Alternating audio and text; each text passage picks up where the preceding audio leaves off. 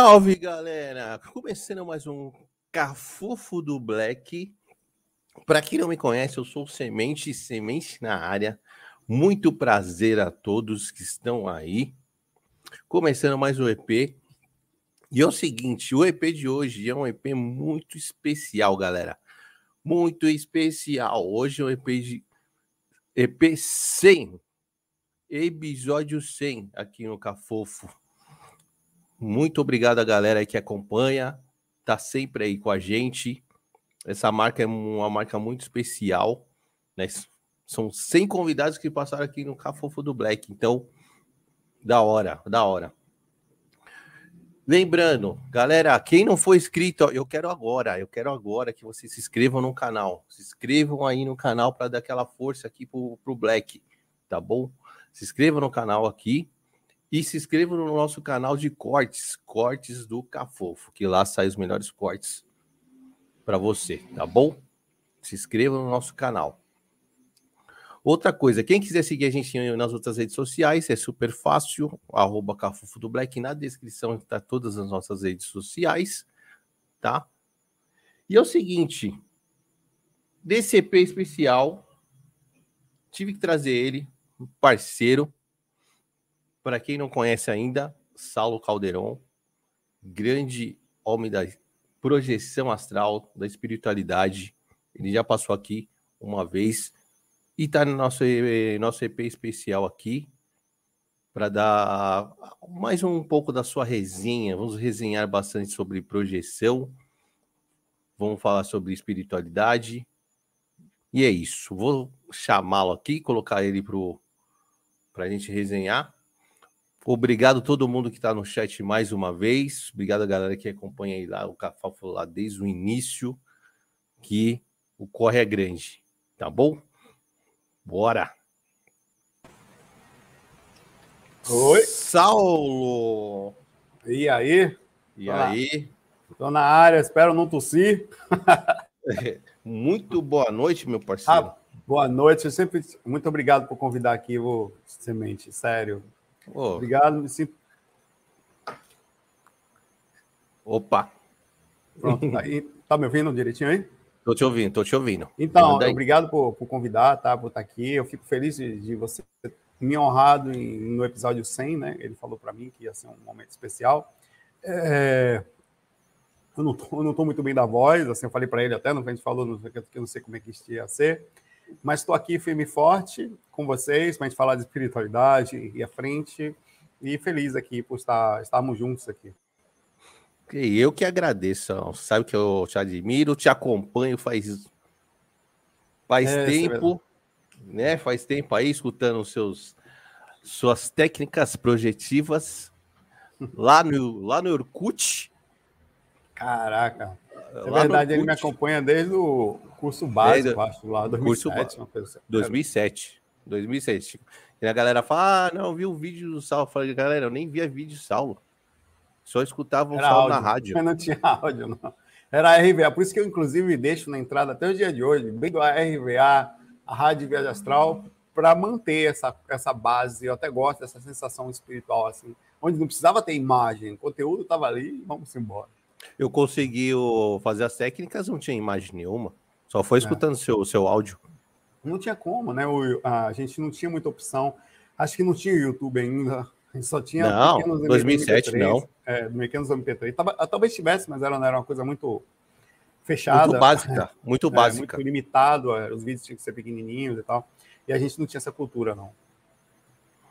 Então, meu, só agradecer, Salão. Agradecer a galera que está aqui também. Então, um povo gente boa que está aqui, que sempre acompanha, vocês são demais. São super. É, não, tem uma galera aqui sua aqui que é, sempre está aparecendo no meu canal também. Sempre quando tem alguma coisa aí sobrenatural. Ó, galera ah, essa galera aí, eles são, eles são. São gente boa, cara. Tem um povo que eles são tipo grude positivo. Eles grudam e você se sente bem. é da hora, massa. da hora. Da hora. Vamos, vamos, vamos começar nossa resenha, né? Galera, vocês podem mandar as perguntas aí, mas no decorrer eu vou fazendo, tá? Que o povo também, o povo é doido, né? O povo vai mandando pergunta aqui uma atrás da outra. e vamos, e vamos respeitar, né? É, vamos respeitar também toda essa galera, porque não adianta uma pessoa querer mandar 10 perguntas, que aí fica difícil. Tá bom? Então é isso. E aí, quem quiser ajudar a gente aí também no superchat no canal, vou ficar bem feliz, né? Episódio 100. Fala aí, Sal. Vai, vai dar aquela força. Ô, ô, Não, Sal. eu gosto muito da entrada do seu canal, cara. Só que eu fico um pouco agoniado no final, porque ela vem num ritmo assim, né? Tan, tan, tan, e vai diminuindo o, a, o, o, tempo. Aí eu falo, caramba, velho. Mas é massa, eu gosto muito. É... Eu sempre falo, eu falei da outra vez, falei de novo agora. Da hora. E o, antes de começar a falar sobre espiritualidade, e o canal e, o, e, as, e os sons? Tá. Sempre tocando, velho. Eu não consigo ficar sem tocar, não. Eu tô tossindo e canto tossindo. É, eu tô lascado com febre, toco com febre. Se estiver desencarnando, eu falo, traz o teclado para cá para eu tocar um som antes de ir embora. Música é uma coisa incrível, cara. E a galera que está aqui, boa parte, acompanha, tá? Estão sempre lá também. Não, não, eu, eu, é, eu, eu, eu, mandei umas músicas lá. Mandei uns sons lá. Mandei é. uns sons lá.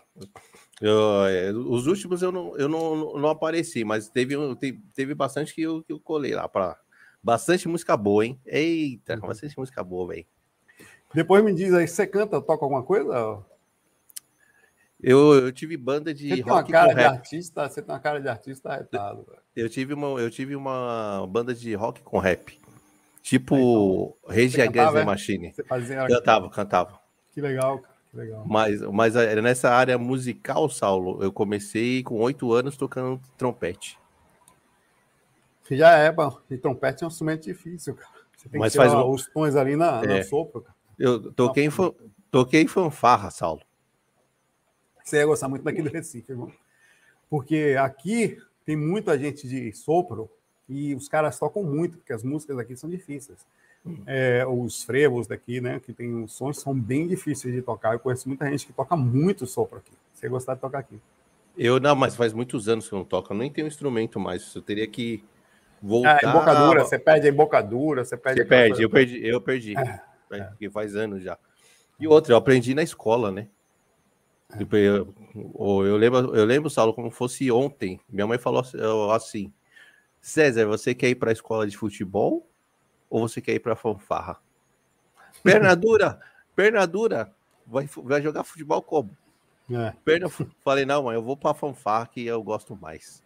É, isso é da música. É. E oito, oito anos já estava viajando, hein? Você começou mais cedo que eu. Comecei a tocar com 13. No, já tocava em barzinho teclado. Com 13, não, é, com 13 eu tocava teclado, com 11 eu já tocava violão, mas não tocava fazer uns. Comecei já a tocar com 13 anos. Toda, uh, que legal. Duas vezes semana. E ganhava dinheiro. Olha. Com essa idade já. Com essa idade não precisava mais nada do meu pai, cara. Assim, ele pagava a escola tal, as coisas, mas dinheiro já rolava ali na música. Não, e, e, o pior é que o, a música, né, Saulo, você pode falar também, quando o bichinho da música pega você, não tem jeito, pai. Não, não tem jeito. Não sai. Você... E a, a, gente, e eu estive na música pela música. Tem gente que está na música pela facilidade dela, né? A fama, a, aparecer no palco, a bebida nos camarins, a, a farra, as viagens, não. Eu estava lá porque estava, tanto que eu nem bebo, né? Eu gostava da música, a coisa começou a ter retorno, né? Eu nem sabia, nem... aí, aí melhorou, né? Melhor ainda. Né? Mas, mas, mas é, você chegou a ter um, algum sonho do tipo ser um tecladista, assim, de banda? Cara, não, eu comecei a tocar teclado, cara, um, um amigo esqueceu o teclado em casa. Aí eu peguei o violão, comecei a pegar as notinhas aqui e passar para o teclado no ouvido. Aí logo que um pouco você, você, se vê, você se imagina tocando em bandas e tal, mas eu nunca imaginei que a música, que as músicas que eu fizesse seriam músicas do Carnaval da Bahia, é, que ia tocar numa banda, ia tocar para 100 mil pessoas, que ia tocar na Xuxa que ia tocar no H positivo, essas coisas. É, pois é, eu nunca imaginei essas coisas, assim. Apesar de ser uma banda de, de pagode, de axé e tal, que é o que dava na Bahia, né? Se você quiser ganhar dinheiro lá na época, hoje em dia tá, tá ruim a música lá. Os, os colegas meus musicais, amigos, tá tudo mal hoje em dia. Sério? Mas era o que dava. É, era o que dava. Caramba, meu. Música Bahia. Não, mas o, o, Recife é muito rico de musicalmente Não, mas eu, foi em Salvador, tá? Minha tá. infância tá. foi lá, né? Aí eu vim para Recife. O Recife era rico, mas ah, os músicos em Recife são mais desunidos do que os músicos de Salvador. Tá? Caramba, Ele, meu. Existe, existe uma desunião musical aqui muito grande. E, talvez seja por isso que eles não consigam, e, apesar de terem músicos muito significantes, Geraldo Azevedo, Alceu Valença e tantos outros, é, os, é, tem um problema musical aqui em termos de união. Salvador, a gente já não tem isso. A gente tem, mas não é assim. A gente é mais irmão lá. Ah, que uma pena, né? Uma pena. Temos artistas muito bons nos dois lugares, na Bahia e tem, Recife. Tem. Né? Ô, Saulão, é, para a gente começar aqui, para a gente começar a falar de, de espiritualidade, eu queria que você fala, é, falasse um pouco como que é o para você a devolutiva do seu trabalho, tipo positiva e negativa, como que impacta isso para você? Porque o seu trabalho chega para muita gente, mas como esse impacto vem para você? Próprio, eu, eu me dou bem com gente, mas gente sempre é difícil. Desculpa. Não, relaxa, fica tranquilo. Gente, é, eu vou falando, vou, minha mãe tem umas pastilhas aqui, eu vou me organizar. Água e tal. Gente, sempre é muito difícil. Então, lidar com gente significa, às vezes, você ouvir muitos elogios, o que pode ser uma coisa muito perigosa. E também tem outras coisas, tem as críticas que também podem ser perigosas, e, e apesar de eu aprender me dar muito bem com as duas coisas, eu não me envolvo nunca, eu gosto, me sinto bem, não chega a me perder. O processo todo, Semente, foi o crescimento do canal. Aí sim, isso, isso me deixou, eu não estava preparado, apesar de ser pequeno, tá? tem caras que tem um milhão, estava pequeno mas esse crescimento, se você começa a ficar avisado, por exemplo, eu recebo dezenas de e-mails por dia de pessoas querendo invadir seu canal. Eles mandam e-mail fingindo que é alguma coisa. Fora isso, você recebe convites de pessoas. E no meio da espiritualidade, tem uma quantidade muito grande de gente que mantém a coisa e você começa a se envolver com pessoas de espiritualidade que são grandes e você começa a perceber, às vezes, apesar de ser muito positivo em um certo ponto e outro, eu, eu me sinto um pouco resguardado porque envolve mais a questão comercial, então eu sou um pouco mais cuidadoso com essas coisas. Mas esses são os pontos, basicamente. Ah, e o assédio, assédio espiritual também, sobre. está falando de espiritualidade, de despertar consciência, de abrir a lucidez, então as pessoas começam a para o seu quartinho mexer técnica. Hum. Aí você não sabe que está embutido ali, não só mexer na energia da casa, mas está embutido ali também mexer na sua, na, na, na, na, sua consciência, quer dizer, no seu parapsiquismo, na forma como você vai lidar com o mundo, você vai desenvolver energeticamente, você vai desenvolver mentalmente, você vai, a saída do corpo ela dá uma abertura consciencial, isso tudo faz com que você seja diferente, você vai ser mais seletivo. Quando, fora isso, as pessoas com que você vive, sua mãe, a sua esposa, seu namorado, tal, marido, elas não estão preparadas para para esse tipo de inserção de assédio. Normalmente você faz um negócio, tal, é tudo felicidade, dinheiro. Mas não. A, a, a, no meio da espiritualidade, há uma cobrança sobre aquilo que você está fazendo. Você começa a fazer o bem e há uma reação sobre esse bem, né?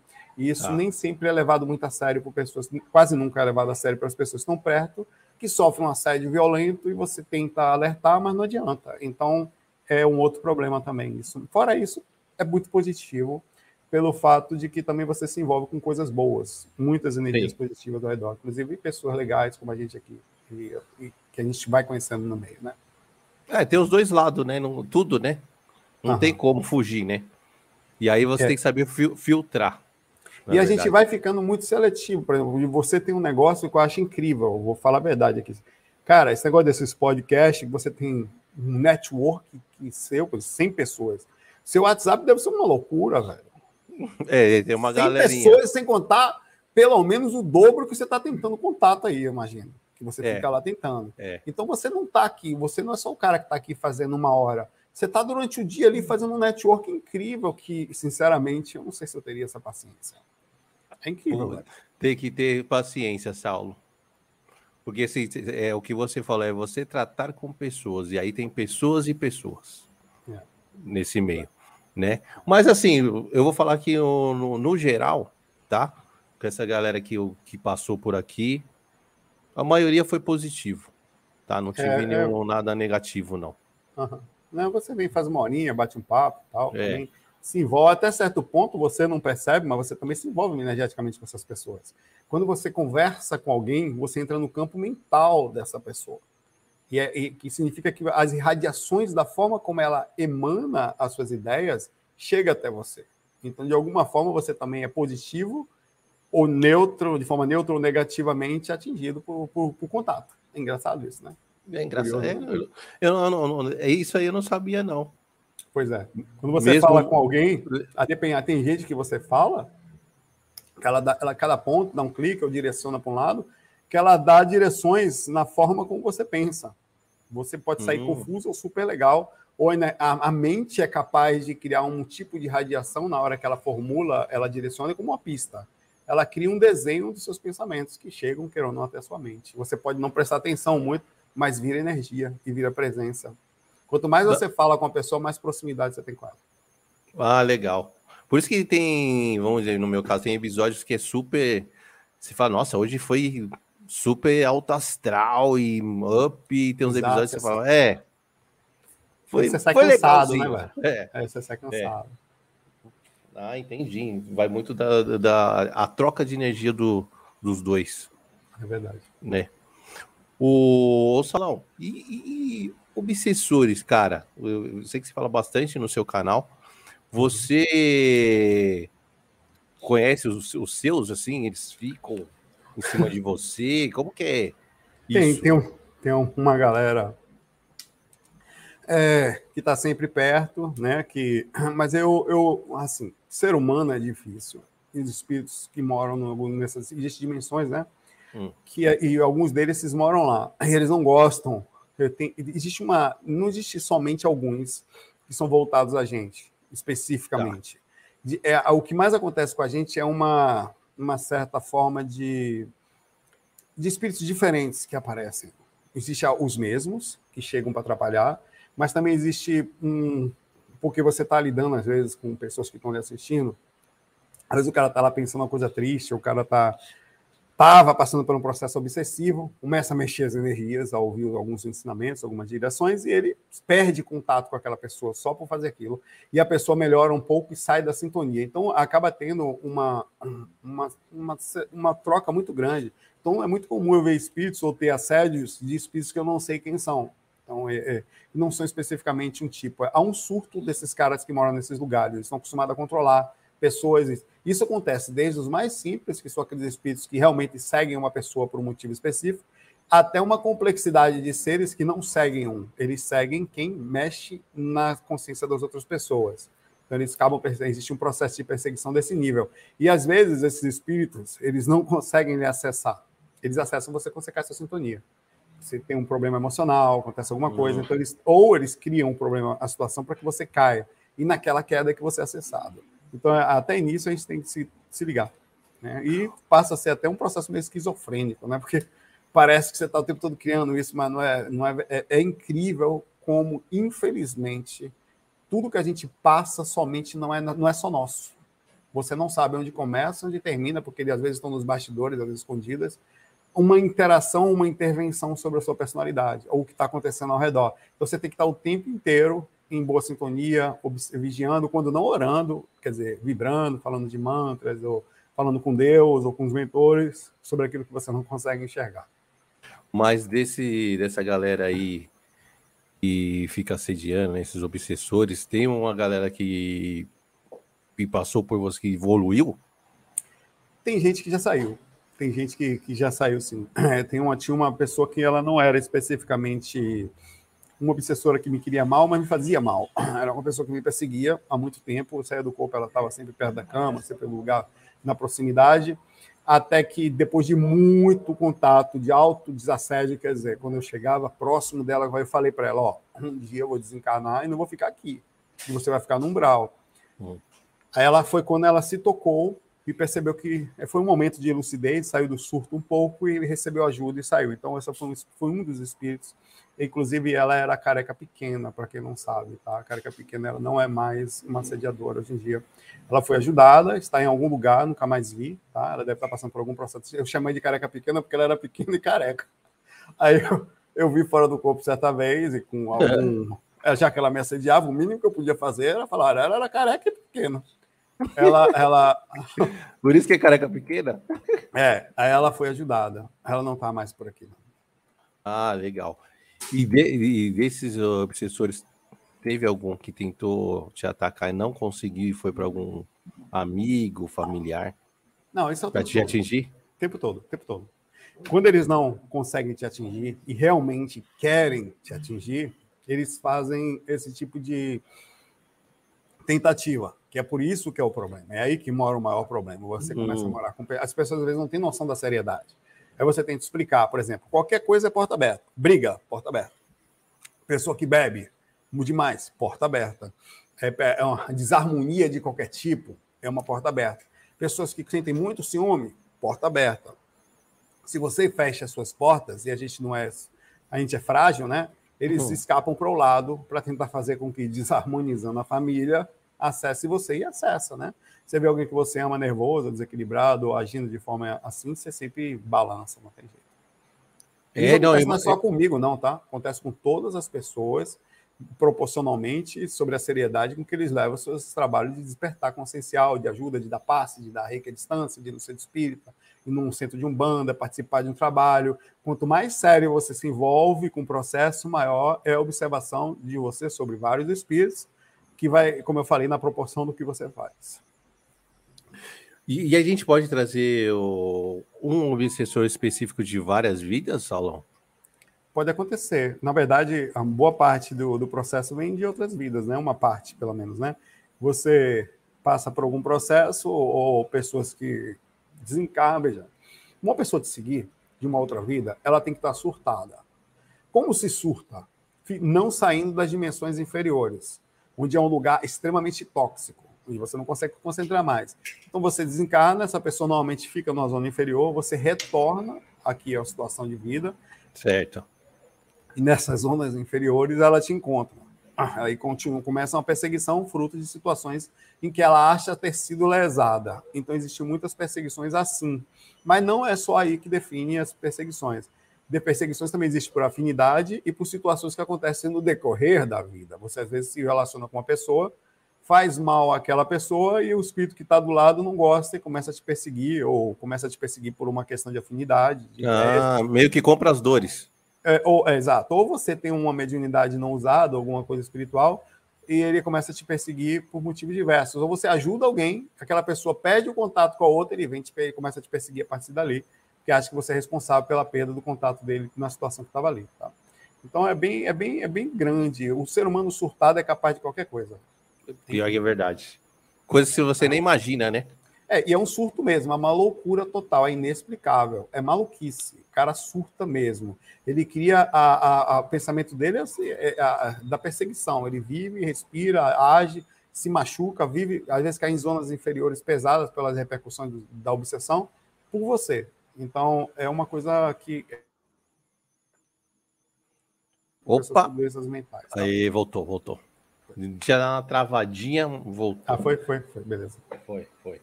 Ah, entendi então.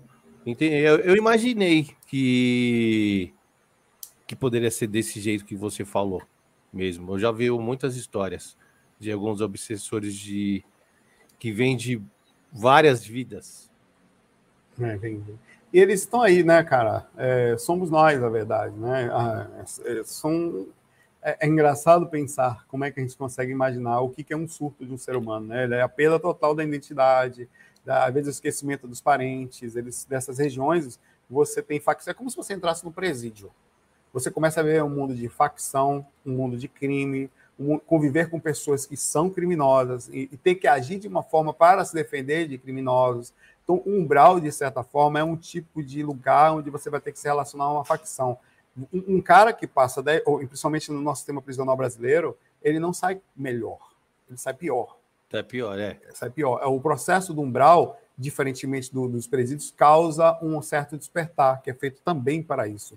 Mas é importante entender que o tipo do surto é muito parecido. Ah, entendi. E esse negócio do, dos umbrais é um negócio. Tem gente é, dos espíritos que não, que assim, não querem sair desses lugares densos, tipo, gostam? Até gosta, porque pê, nem tudo no umbral é só sofrimento e perseguição. Uma pessoa tem lugares no umbral, as pessoas estão tá dançando o dia todo, está fazendo sexo o tempo inteiro, está comendo o tempo todo. Então, são coisas que as pessoas são capazes de largar. Se você pega uma pessoa toda de férias, o cara passa a férias todo dançando, fazendo sexo, tomando cachaça. Então, o, é, e, não, e não deixa de ser uma ilusão, fruto de que só fazer aquilo não faz sentido. Não é um segmento que você pode falar, eu, eu vivo para beber. Não me parece um segmento minimamente hum. equilibrado. Me parece que aquela pessoa perdeu, em algum sentido, algo a ser feito especial do decorrer da vida, fazer pelo mundo, fazer pela família. É um, é um surto. Então, tem espíritos que estão em estados de surto, onde não aparentam nem estar sofrendo. Eles vivem sorrindo, brincando, são zombeteiros, rindo de tudo, passando por todos os lados, meio. É o que mais, na verdade, é o que mais tem nas zonas inferiores. Nossa, é tipo. É como se estivesse na Matrix, vamos dizer assim. Exato, exato. Tá... Ah, é, quantas pessoas estão. A gente observa, não, no sentido mais ou menos equilibrado, que não faz nada da vida. A pessoa está ali é. o dia todo jogando videogame. Está estragando a vida. O que está fazendo? Está queimando como a sua energia consciencial? Que tipo de situação de utilidade ela faz para o mundo? Tá? Que tipo de, de situação de positividade ela leva para a família? Então, é, de certa forma, uma situação de surto temporário, onde não parece estar sofrendo, mas está. Ela, na verdade, está no processo de fuga, né? Então, o umbral também é um estágio de fuga, de felicidade temporária, de visão de, ah, eu quero dançar, eu quero beber, chegar rindo. Esses caras estão no estágio de que ser ajudado o quê, rapaz? Eu tô aqui no meio da galera, aqui no meio do sexo. Não quer saber, você não consegue despertar. Ah. O cara tem que sentir um vazio para um tempo, pô, isso não faz mais sentido para mim, depois de muito tempo no processo, para que ele, é, ele comece a sair desse surto. Ah, eu, eu, imaginei, eu imaginei que muita gente não quer sair, vive aquilo, gosta daquilo, fala, e, e tá bom, né? Ah, é. tá bom por aqui, tá tudo certo, e não me incomode. E faz parte de um contexto, a gente pensa assim, por que, que sei lá, Deus deixa, por que, que os mentores deixam? Tudo faz parte de um contexto de despertar, partindo do princípio que nós somos eternos, quer dizer, o tempo que você passa num surto ou estacionado, ele também é um aprendizado. O tempo que nós passamos por um processo de assédio, às vezes, ou de sofrimento, também é um aprendizado. Você aprende a não abrir tantas portas, você aprende é, fruto do que foram abertas, você aprende a, a, pensar melhor, saber que tipo de situação levou a um assédio, ou se você, por exemplo, passou por um assédio fruto de uma ação positiva que você fez, você também aprende que faz parte de um contexto maior, de, de um lugar onde a gente vive. Então, tudo faz parte, de certa forma, da, da, da educação. Não, não deixa de ser uma educação espiritual que vai nos levar a um despertar. Então, mesmo um espírito estágio aparente de, não na vida, mas no umbral, né? Aqui também, de estacionamento, eles não deixam de estar aprendendo alguma coisa. Eles vão mais cedo ou mais tarde compreender. Ô, ô Saulo, mas assim, quando um espírito desse está ali preso, está vivendo vai, a, seu momento aí que não quer sair, tem, tem alguma hora que esse espírito ele precisa de é, encarnar de novo? Sim, é, é, é, parecido com o que um pai faz com um filho quando precisa fazer uma intervenção por ele. Uma criança que precisa ser vacinada. Como agora está acontecendo no Brasil todo. Os pais estão fazendo intervenções sobre os filhos.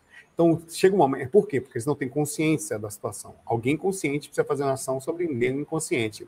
É, então, o que acontece é até parecido com isso quando você está há muito tempo numa região de surto, né, você está numa visão de infantilidade, de perda da identidade, de perda da série, de compreensão da ação a ser feita. Então você tem pessoas ao seu lado que, como pais, quer dizer, responsáveis pelo seu surto temporário, vão fazer uma intervenção sobre você, mesmo você ficando somente em zonas inferiores, eles vão encarnar você de, através de, um, de uma reunião que farão. Olha, vamos pegar, vamos encarnar, porque vai um grupo que está encarnado, vamos avisar esse grupo, ele vai lá no meio, lá. Por isso que muitas vezes vem, não quer dizer que todas as pessoas são assim, pelo amor de Deus, almas cebosas encarnando nas famílias aí. Vem uma pessoa, a família toda equilibrada, nasce uma alma cebosa pesada.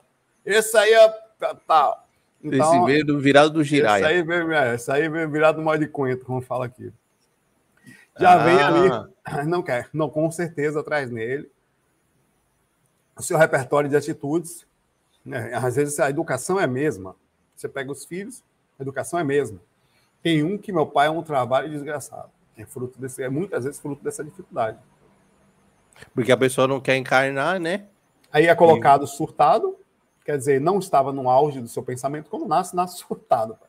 Por mais que você explique, mais que você eduque, não adianta.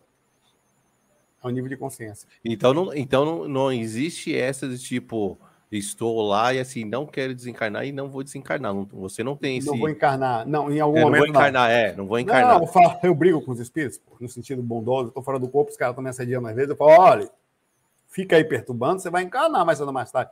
Não, vai, não. Rapaz, eles ficam bravos, velho, quando eu digo que eles vão encarnar. Vocês vão. Lembra que vocês conhecem muita gente que já sumiu. Cadê fulaninho que você conhece? Que eu sei que você conhece alguém que fugiu. Sumiu. Cadê? Tava com você, era parceiro de bagunça. Hum. Sumiu. Você acha que tá onde? Encarnou, encarnou, não encarnou. Às vezes você até sabe que encarnou. Você acha que encarna como? Mais cedo ou mais tarde vai encarnar e vai responder pelas atitudes todas. Então, é, chega um momento em que é, ou você decide, ou decidem por você. Senão... Esse momento é relativo, tá? Pode durar algumas décadas, pode durar até um século. A situação espiritual é muito relativa, mas que você vai ser, ser encaixado numa situação. São sem, é, não, tranquilo. O, o Saulo, é o seguinte, deixa eu falar aqui. Oh, se você tiver, quando der para você, você avisa, hein? Não, não, tô tranquilo. Vou devagar, tá vou ficar pengando aqui. Eu... É barril. Deixa eu te perguntar, uma coisa que eu vou pegar essa experiência com você. O meu canal tá crescendo aqui, ganhando mais inscritos. E eu queria saber como é com você esse uhum. vínculo, você é, com seus inscritos energeticamente, qual que é o impacto?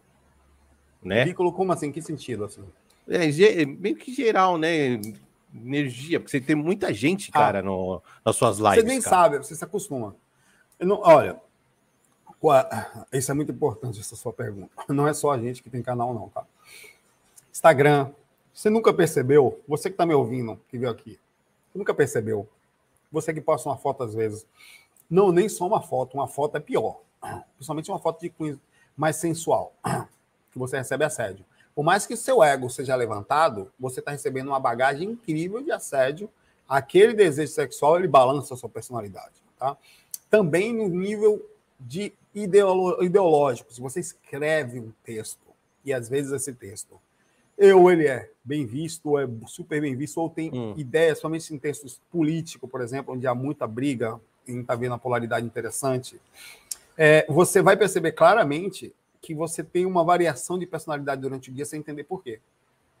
Então você já não sabe mais onde começa e onde termina, fruto que enquanto você está dormindo, semente, tem alguém assistindo alguém pensando, vibrando, ó, o Saulo falou aquilo, não sei o que e tal. Tem gente que sai do corpo e grita, Saulo, me deixe, pelo amor de Deus. E as pessoas gritam seu nome e tal. Então você passa a ser é, muito perseguido nesse aspecto. Você, e você tem uma bagagem de energia muito forte sobre você. Então você às vezes está calmo, sente uma energia de gratidão, que também vem, a positividade também chega. Um presente eu costumo chamar de potinho da montanha. Alguém chegou no lugar e orou por você, então você se sente bem. Você nem sabe por quê estava depositado, você se sente bem, eventualmente sente um bem-estar tal, mas existem muitas variações de vários mentes que estão. Então, quando você se expõe, tem uma consequência. A consequência das pessoas. Qual o objetivo da exposição? Para a maioria das pessoas é o dinheiro. Vale o risco? Para a maioria, vale. Mas é. a exposição sobre espiritualidade, ela também causa uma reação, tanto das pessoas que estão olhando você, como das questões espirituais por despertar de consciência. É fogo. E como, como que a gente trabalha isso, Sal? Como que você, você especificamente, trabalha? Cara, o tempo é... todo eu tenho mantendo a calma, é, não, não mudando muito de. Ah, não é, não é fácil, tá? Não é. Eu acabo tendo muita interação, é, mas tentando o tempo todo diminuir os padrões. Até, até eu vou lá, gravo um faca, eu passo o dia sem pensar naquilo. Faço um vídeo e tal, eu desconecto, eu vou para minha vida, eu vivo a simplicidade das minhas coisas ao máximo, ainda assim não adianta. É, aí, eu, aí tem sempre todas as você usa pulseirinhas de proteção, você tem turmalina negra, você tem um monte de aqui, é, cristais e coisas, você tem. A sua casa tem sempre com incenso ligado, você tem aromatizador, você tem pedrinhas separadas. Então você começa a fazer um monte de coisa para se proteger. Da porque proteção. É porque percebe que as interações energéticas elas são inevitáveis. Elas não acontecem só comigo e com você, tá? Ou com as pessoas que não. Elas acontecem com todas as pessoas que se expõem muito. Você que sofre muito, pessoas bonitas uma pessoa bonita, ela passa no shopping, ela é visualizada fisicamente, ela é desejada. Ela sofre muita personalidade por isso. Quando não tem problemas no corpo por causa disso. Há muitos artistas famosos, é, ou pessoas mais na linha de. Elas são, se você for ver, é difícil você pegar uma pessoa famosa que seja equilibrada. Ela sofre tanto assédio, tanto energético como psicológico, que ela ela não sabe mais onde começa o processo da sua personalidade no sentido do ataque energético e o processo também da sua psique, que é alterada pela quantidade de vezes que ela é acessada e as pessoas falam, olha, você é muito linda, olha, você é muito inteligente, olha, você é muito legal, olha, você é um ser de luz. Então, você, chega uma hora que a pessoa passa a acreditar e viver um personagem que foi fruto do processo e também é outro processo difícil, a perda da identidade ou a perda da simplicidade por causa desse, dessa coisa da fama, da, do, da, não só da forma direta, como indireta, as energias que chegam até você. Ah, isso acontece muito, hein? Isso acontece muito, a perda de identidade. Por causa de é. dos Só outros. para cabeça. O cara começa. A, o cara começa, o que, que acontece? Vira um artista. Eu, por exemplo, conheci pessoas que eles não fazem espiritualidade, eles são uma revista. Nós temos que lançar informações para os nossos ouvintes nós temos que criar artigos para os nossos ouvintes. Então chega uma hora em que viva clickbait, onde você não está transmitindo mais você precisa de visualização. É que nem uma pessoa que, no seu sentido normal de vida, olha, essa minha foto só teve 200 curtidas. O que eu fiz de errado? Ah, acho que foi aquele biquíni que eu usei da outra vez, eu vou colocar ele de volta. Aí ela teve 500 curtidas de novo. Ah, foi isso. Cada vez que ela. Então chega uma hora que ela percebe que quanto mais sexualmente ela se expõe, com isso eu não estou criticando, estou só analisando, mais curtidas ela tem. Então, o, as pessoas que fazem processo de espiritualidade chegam em algum momento em que elas não mais se preocupam com o foco da espiritualidade, mas com a quantidade de vezes que elas conseguiram aparecer, porque aqui também está embutido uma questão psicológica de fama, e além da questão do retorno. Então ela começa a pensar que o bom sucesso dela é a quantidade de curtidas que ela tem. Porque se você não tem muitas, significa que você não tem qualidade, uma coisa não está ligada à outra. Ah, isso aqui é difícil, isso é bem complexo. É muito complexo. Não, eu já vi gente também é, que chegou no auge, tá? De uhum. like, de ah, muita gente no canal, milhões de inscritos, e chegou nesse top e viu que estava vazia. Não, muita gente em depressão, cara. Entre vazio. É, você, e, e, isso é parte do processo, porque você ficar em depressão, ficar triste por uma coisa que aconteceu na sua vida é uma coisa, um acontecimento. Minha mãe desencanou. Beleza, faz parte, ser humano, normal. O problema todo é você começar a viver um personagem, alguém de fama e tal, é, ou até criar situações que começam a acontecer também. Tem muita gente por aí que acaba só recebendo grandes espíritos, só falando de pessoas famosas e tal. Ela começa a perder a identidade por essa necessidade. Então, exatamente, chega algum momento, isso aconteceu com muita gente. Aconteceu com gente muito famosa, inclusive com o, o padre Marcelo Rossi, que entrou em depressão é. quase morreu. Quase ele morreu entrou por causa disso. Ele era o cara que dava conselho, que abençoava, que as pessoas chegavam perto. Ele não era o cara humano que também precisava da simplicidade de Deus, de chorar, de, de, de sei lá, de ter alguém para pegar na mão assim, falar, moxa, eu sou frágil, eu também. Não, ele estava na posição de sempre abençoar, de sempre proteger, de estar perto de Jesus, demonstrar sempre felicidade, demonstrar sempre superioridade. Então, no momento em que ele se viu sem saída, aquilo começou a entrar num buraco e ele estava em depressão. E quase morreu, meu. Eu lembro. Isso acontece com seres humanos, tá? O problema é, sabe qual é o maior problema? É ah. que tem gente, seres humanos normais. Tá. Tem gente que não sente isso. Tem gente que é psicopata, É aí que mora outro problema ela vive e consegue viver para sempre aparecendo, demonstrando fama, tal, sem sentir absolutamente nada. E as pessoas normais acabam tendo aquilo às vezes como guia. Quer dizer, poxa, isso aqui é o meu guia, o cara tá sempre tal, não sei o quê. Só que elas não conseguem fazer isso por muito tempo. Chega uma hora que dá um vazio. Dá o vazio nas pessoas boas, nas pessoas simples que tentam ser assim. Naquelas outras não sentem nada. Elas é vão normal, fazer isso né? para sempre. É um político, vai conseguir para sempre falar da mesma forma, ele vai conseguir para sempre encantar as pessoas, falar bonito e tal, parecer sempre sorrindo, sempre feliz. E se você tenta seguir um negócio desse, você se lasca. Como é, é vira o exemplo dessa vida. É. é. Ô, Saulão, conta aí para mim. É, no Astral você encontra muita gente aí conhecida? Não. Não. Mas já encontrou. Quando você encontra alguma coisa ou outra, você encontra mais. Eu, não é um espírito normal, seu mentor, encontrei Bezerra de Menezes certa vez, mas é, numa experiência muito antiga minha. É, não, não, não, eu não sei se os espíritos também. Eu, eu, eu, hoje tenho uma certa preocupação com essa coisa de, de aparecer pessoas famosas, até para, olha, encontrei com tal coisa. Então, que acabo vendo mais espíritos simples. Mas, para mim, eles são famosos. Por exemplo, o meu mentor, ou me encontrar, por exemplo, com um mentor meu, que é parecido até com você, o Doc. Ele estava usando um chapéu tipo afro-americano. Ele é afro-americano. É. Ele é afro, achando que é você até, é você mesmo. Você está me enganando aí. Eu. Será? Por isso que a gente se dá bem assim? Talvez. É, o seu mentor. Para mim, Black, pô, foi, é foi, o auge. Foi, ele, ele, é, ele é afro-americano. Fortão, cara. É, é, para mim, foi o auge do encontro com o mentor. Nenhum mentor foi mais engraçado, mais presente, mais forte até os dias de hoje do que o Doc, no sentido Puta, da. Que da hora, velho. E, e, e foi no, numa das saídas. Foi uma das saídas em que ele, ele só foi, se apresentou, nós fizemos um trabalho, desculpa, um trabalho juntos, um amparo, que eu amparei um cara que era um vampirão. E depois ele brincou comigo a, a, a experiência toda, até ele começou do, do, começo ao fim comigo, até eu voltar para o corpo. Ele que só queria se apresentar. Para mim, foi a primeira vez que eu vi, só vi essa vez, tá? Ele tá, ele fica em algum lugar mais guardado, é incrível. Para mim, Mas assim, hoje... ele é famoso. Da hora. Tipo, hoje eu vou me apresentar para o Saulo. Hoje vou aparecer para ele e a gente vai dar um rolê. Vamos lá. da hora, da hora. E o e, e, e, os trabalhos, o, que, quais os, os, últimos trabalhos que você está tendo no Astral quando você se projeta? O que você está fazendo? Ah, não, mais mas pra... é sempre, é, eu, eu nem sempre estou fazendo amparo, mas eu sempre que posso eu faço. Mas eu tenho, eu tenho fazer, começado a fazer alguns experimentos com dispositivos que, assim, eu estou atrás de um dispositivo que ajude a projeção astral. Hum. Algo que facilite a saída extracorpórea, algo que faça a gente chegar no, no ponto intermediário do, do cérebro, perdão, é, da, estado de hipnagogia, como você sabe, eu estou tossindo, né? Porque saí de Covid há pouco tempo.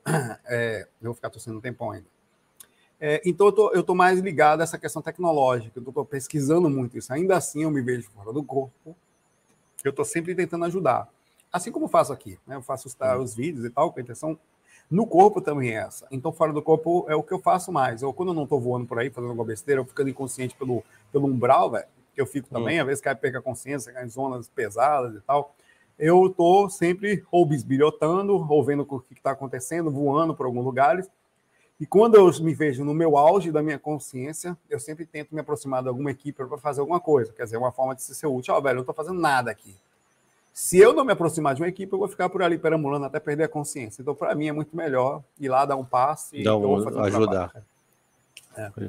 É, falam que é se você ficar meio que na aventura, você pode perder a consciência mais rápido, né? É, fica, porque o, o, o ambiente no umbral ele é, ele é variável. Você pode estar num ambiente leve, voando, rapidamente você cai numa zona mais forte, hum. onde você está voando e cai.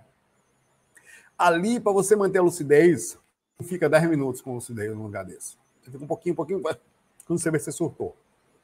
Ou volta para o corpo por causa da, da quantidade de assédio e de situações espirituais que tem nessas regiões.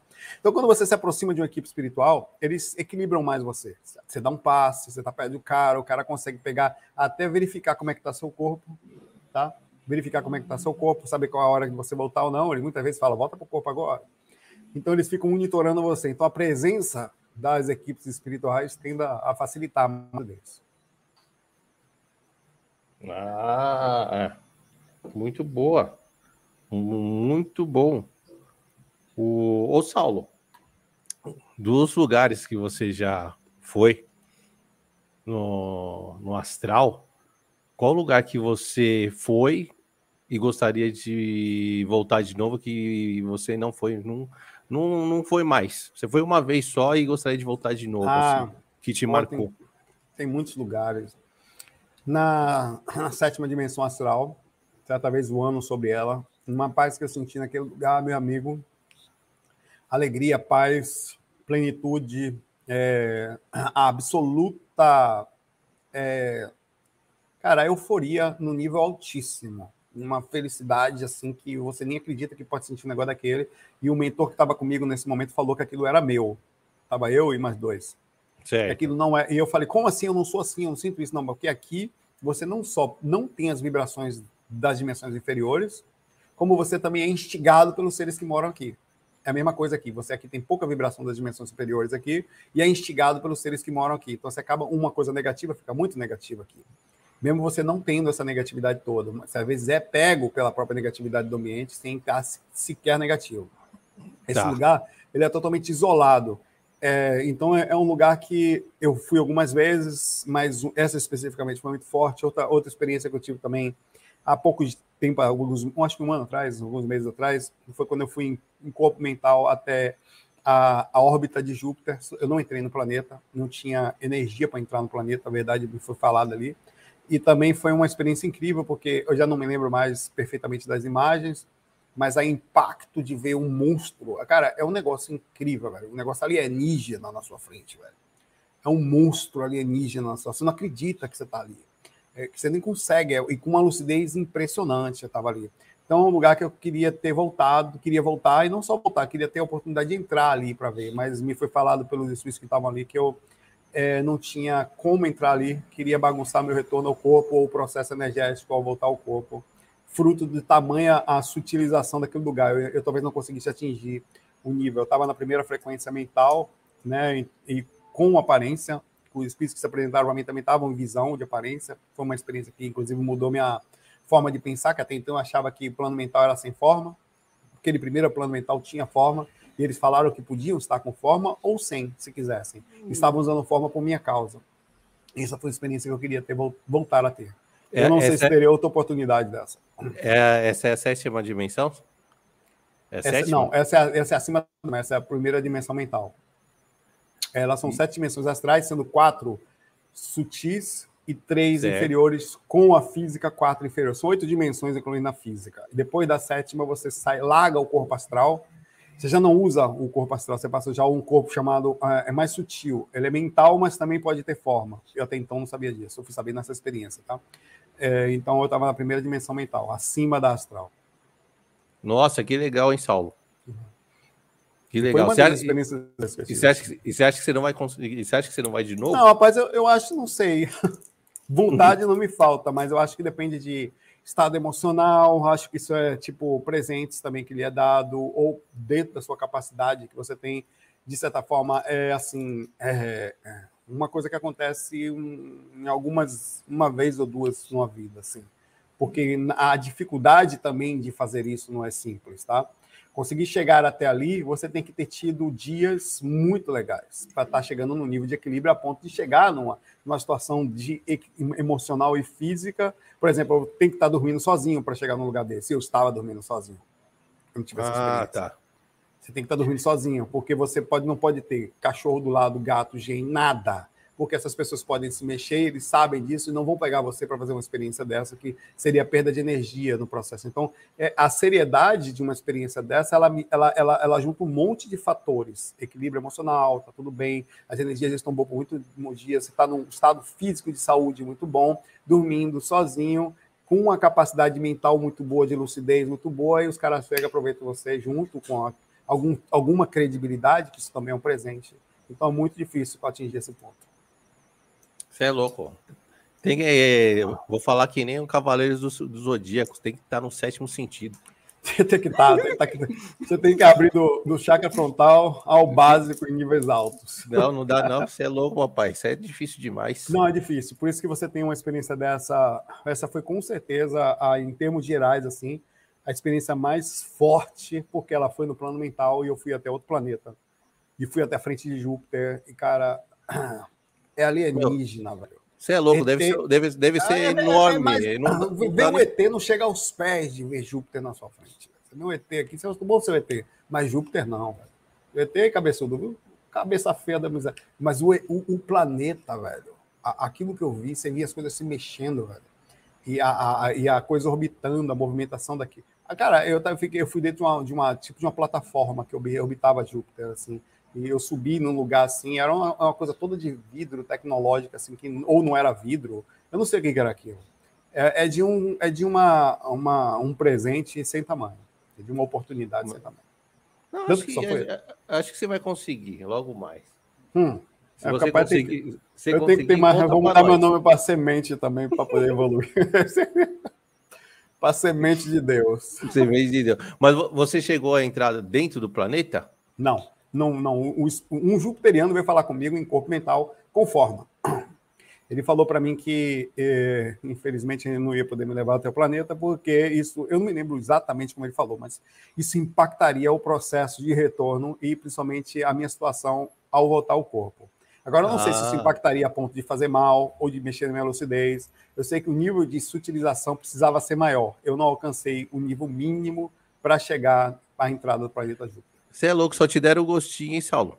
Chegaram Nossa, lá na ver... frente. Eu acho que eles têm... a ideia era tentar. Mas quando chegou lá, eu fui analisado por esse camarada, ele com certeza disse que não dá, não. Zé Cu não tem condição de entrar aqui, não. Falando, ainda não Já dá, foi não. demais já para você. Deixa ele vir aqui de fora como que é. Uma outra hora é, ele dá foi, um rolê aqui dentro. Mas já foi um pré-rapaz. Eu, eu, cara, eu sabia na hora que eu entrei, tinha um, né, parecia um, uma escada em, em, espiral assim, que em cima tinha um lugar aberto que você ia e, e você entrava assim, como se fosse na. Saia quase, você não via nave nada, só via a região do. Assim, quase que seus olhos entravam na coisa. Eu, eu falei, eu posso ir em cima, eu posso ir em cima. Eu sabia que era assim, mas como? Eu subi, extremamente empolgado com aquele negócio. Foi a hora que o cara, foi, o Jupiteriano apareceu para mim é, são seres de alto nível. Aparentemente, através dessa experiência, diz que os moradores de Júpiter têm alto nível de evolução. E não é tanto que eles moram no campo mental, né? Nem, é no, nem tem corpo astral lá. Ah, os caras estão tão evoluídos que não tem nem astral. Não tem, não. A gente que tem astral aqui é por necessidade de acesso ao físico, né? Eles não têm corpo físico lá. Eles vivem em plano mental, ou sei lá o quê. Pelo menos eu acho, né? Nossa, que louco. Que louco isso aí. É, é mas ele mora aqui do lado, né? Aqui do é, lado, então, entre aspas, né? Daria oito anos, oito, dez anos com a nave. Quanto tempo para chegar em Júpiter? Acho que uns oito anos para chegar em Júpiter com a nave, com uma sonda mais rápida que a gente tem aqui. Para Marte dá dois? Oh, não, não, é. não, falou que oh, para você, para Marte dá seis meses de viagem. Seis meses? Não, acho que é mais, cara. Acho que é seis meses de viagem. É. Quanto é que uma. É? é acho Quanto... que é seis meses de viagem para Marte. Porque para a Lua é uma semana. Vai é, mas aí a Lua, mas isso é. É, é não sei, cara. É, tem que ver.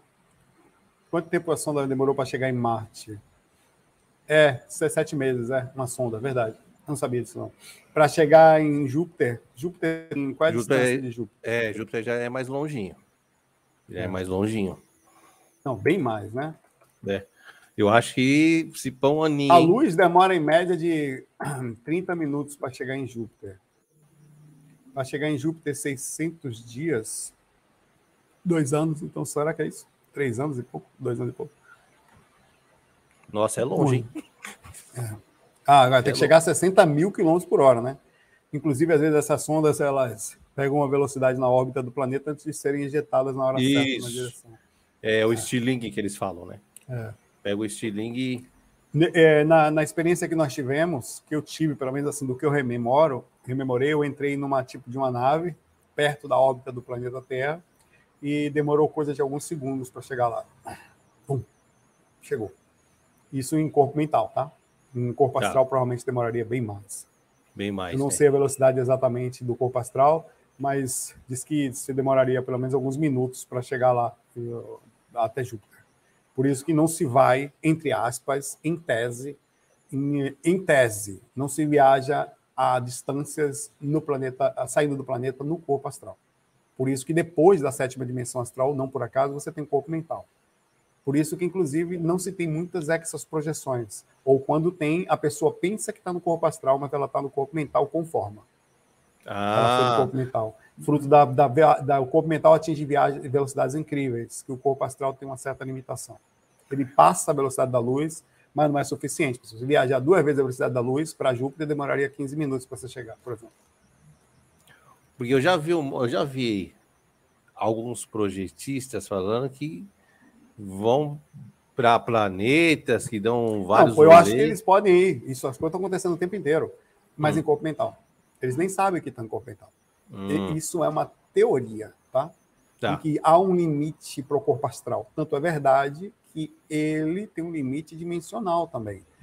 Em vários livros descreve-se que após a sétima dimensão você deixa o corpo astral lá e sai mental, que é você espiritualmente também, você nem sabe dizer qual corpo tá.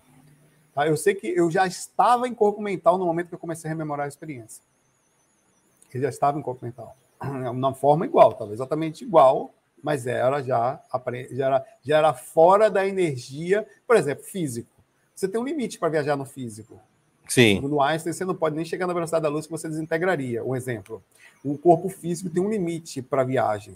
Então, quando você vai no astral, esse limite aumenta de forma considerável. Se você, se você pudesse viajar para o lugar, para a Lua, era muito melhor viajar para a Lua em corpo mental, do corpo astral, do que corpo físico, um exemplo. Né? A mesma coisa se fala quando chega num certo limite, onde você deixa veículos que não servem mais para viagens daquele jeito e utiliza outros, partindo do princípio que você não é nem o corpo físico, nem o astral, inclusive nem o mental. Só é um veículo que você está usando também. Então, teoricamente, ainda existem veículos mais rápidos, né? É que o, plano astral, né? Ele é muito mais evoluído, né? Para chegar, o plano mental, né? Um plano mental, isso. É. O plano astral, para chegar na sétima dimensão mental, astral, por exemplo, você tem que ter grande equilíbrio emocional, sentimental e mental. Porque já é a saída do processo ali. É dali para frente, só então, a, a, só para chegar ali, tanto que eu tenho pouquíssimas experiências ali. Você tem uma coisa ou outra, mas quase todos os projetores atrás têm pouquíssimas experiências na sétima, sexta, sétima dimensão astral. Astral. Na mental, tá. então, cara, o cara vai contar na vida 10, 15 experiências, se tiver muita sorte. Ah, na é mental. bem difícil. Bem é difícil, mental. Sim, porque é difícil na proporção de manter a lucidez, é muito complicado. A gente segue, a gente é muito preso a coisinhas, a gente briga por política, a gente briga com as pessoas aqui por causa de fechada de trânsito. A gente briga, a, a, a, gente, a gente tem limites a gente sofre porque coisas que faz parte do contexto, sofremos e muito, porque nosso cachorrinho morreu, é super entendível. Mas isso dentro do contexto da evolução da consciência, daquele que compreende que a vida continua, que a morte tem outra. Você tem ideia? Uma das minhas projeções mentais que eu tive, eu estava fora do corpo, estava, perdão, estava no corpo, relaxado, pensando, eu tinha lido um livro muito bom, e estava repensando coisas muito boas, calmas sobre a humanidade e tal. De repente, eu não saí nem de corpo astral. Eu me vi expandindo a consciência, eu senti um negócio estranho, como se tivesse um, um, um, um tipo de, uma variação incrível na minha mente, assim. E eu, eu vi meu corpo, vi a casa, fui saindo, fui vindo, até que eu fui vendo a, a região toda de cima, como se estivesse quase num avião vindo de cima, quase que aquela parte mais escura da Terra aparecendo, eu comecei a sentir a, a toda a região que eu estava vendo. As casas, Nossa. os lugares. E quando eu senti isso, em algum momento eu comecei a sentir a tristeza das pessoas e eu me compadeci delas. Automaticamente a experiência parou e eu comecei a voltar. Como se fosse o seguinte: o sofrimento é um contexto que faz parte do planeta, que é um aprendizado existente no planeta e que já não é mais dado àqueles seres que chegaram, pelo menos o sofrimento de sofrer por quem sofre. Uma coisa é você ajudar, você tem empatia, outra coisa é você se perder no sofrimento alheio. Então, quando eu fiz isso, eu imediatamente me conectei de volta com sensações que pertencem a corpo astral, a corpo físico, a consciências que estão naquele nível, que não é nem menor, nem, nem ruim, não é, não é isso. Mas imediatamente eu, eu comecei a voltar e retornei ao corpo físico. Quer dizer, a, a, o desprendimento mental significa alta percepção, inclusive sobre as situações de vida. Então, para se, manter, se chegar mais facilmente à dimensão mental, não é ser frio, não é isso. É preciso um amor sobre um nível mais conceitual. Que os mentores, quando vêm aqui, eles veem a gente sofrendo. Eles ainda assim voltam por lugares onde eles precisam voltar, que é a região deles, e mantêm a sua paz, entendendo que dentro do contexto da lapidação, o sofrimento é importante. Ah, boa. Ô, Saulo, eu, te, eu te mandei faz tempo já no, nas nossas conversas no WhatsApp, eu acho que você não viu que estava no corre, mas eu vou falar para uh, você aqui, para eu quero saber a sua opinião.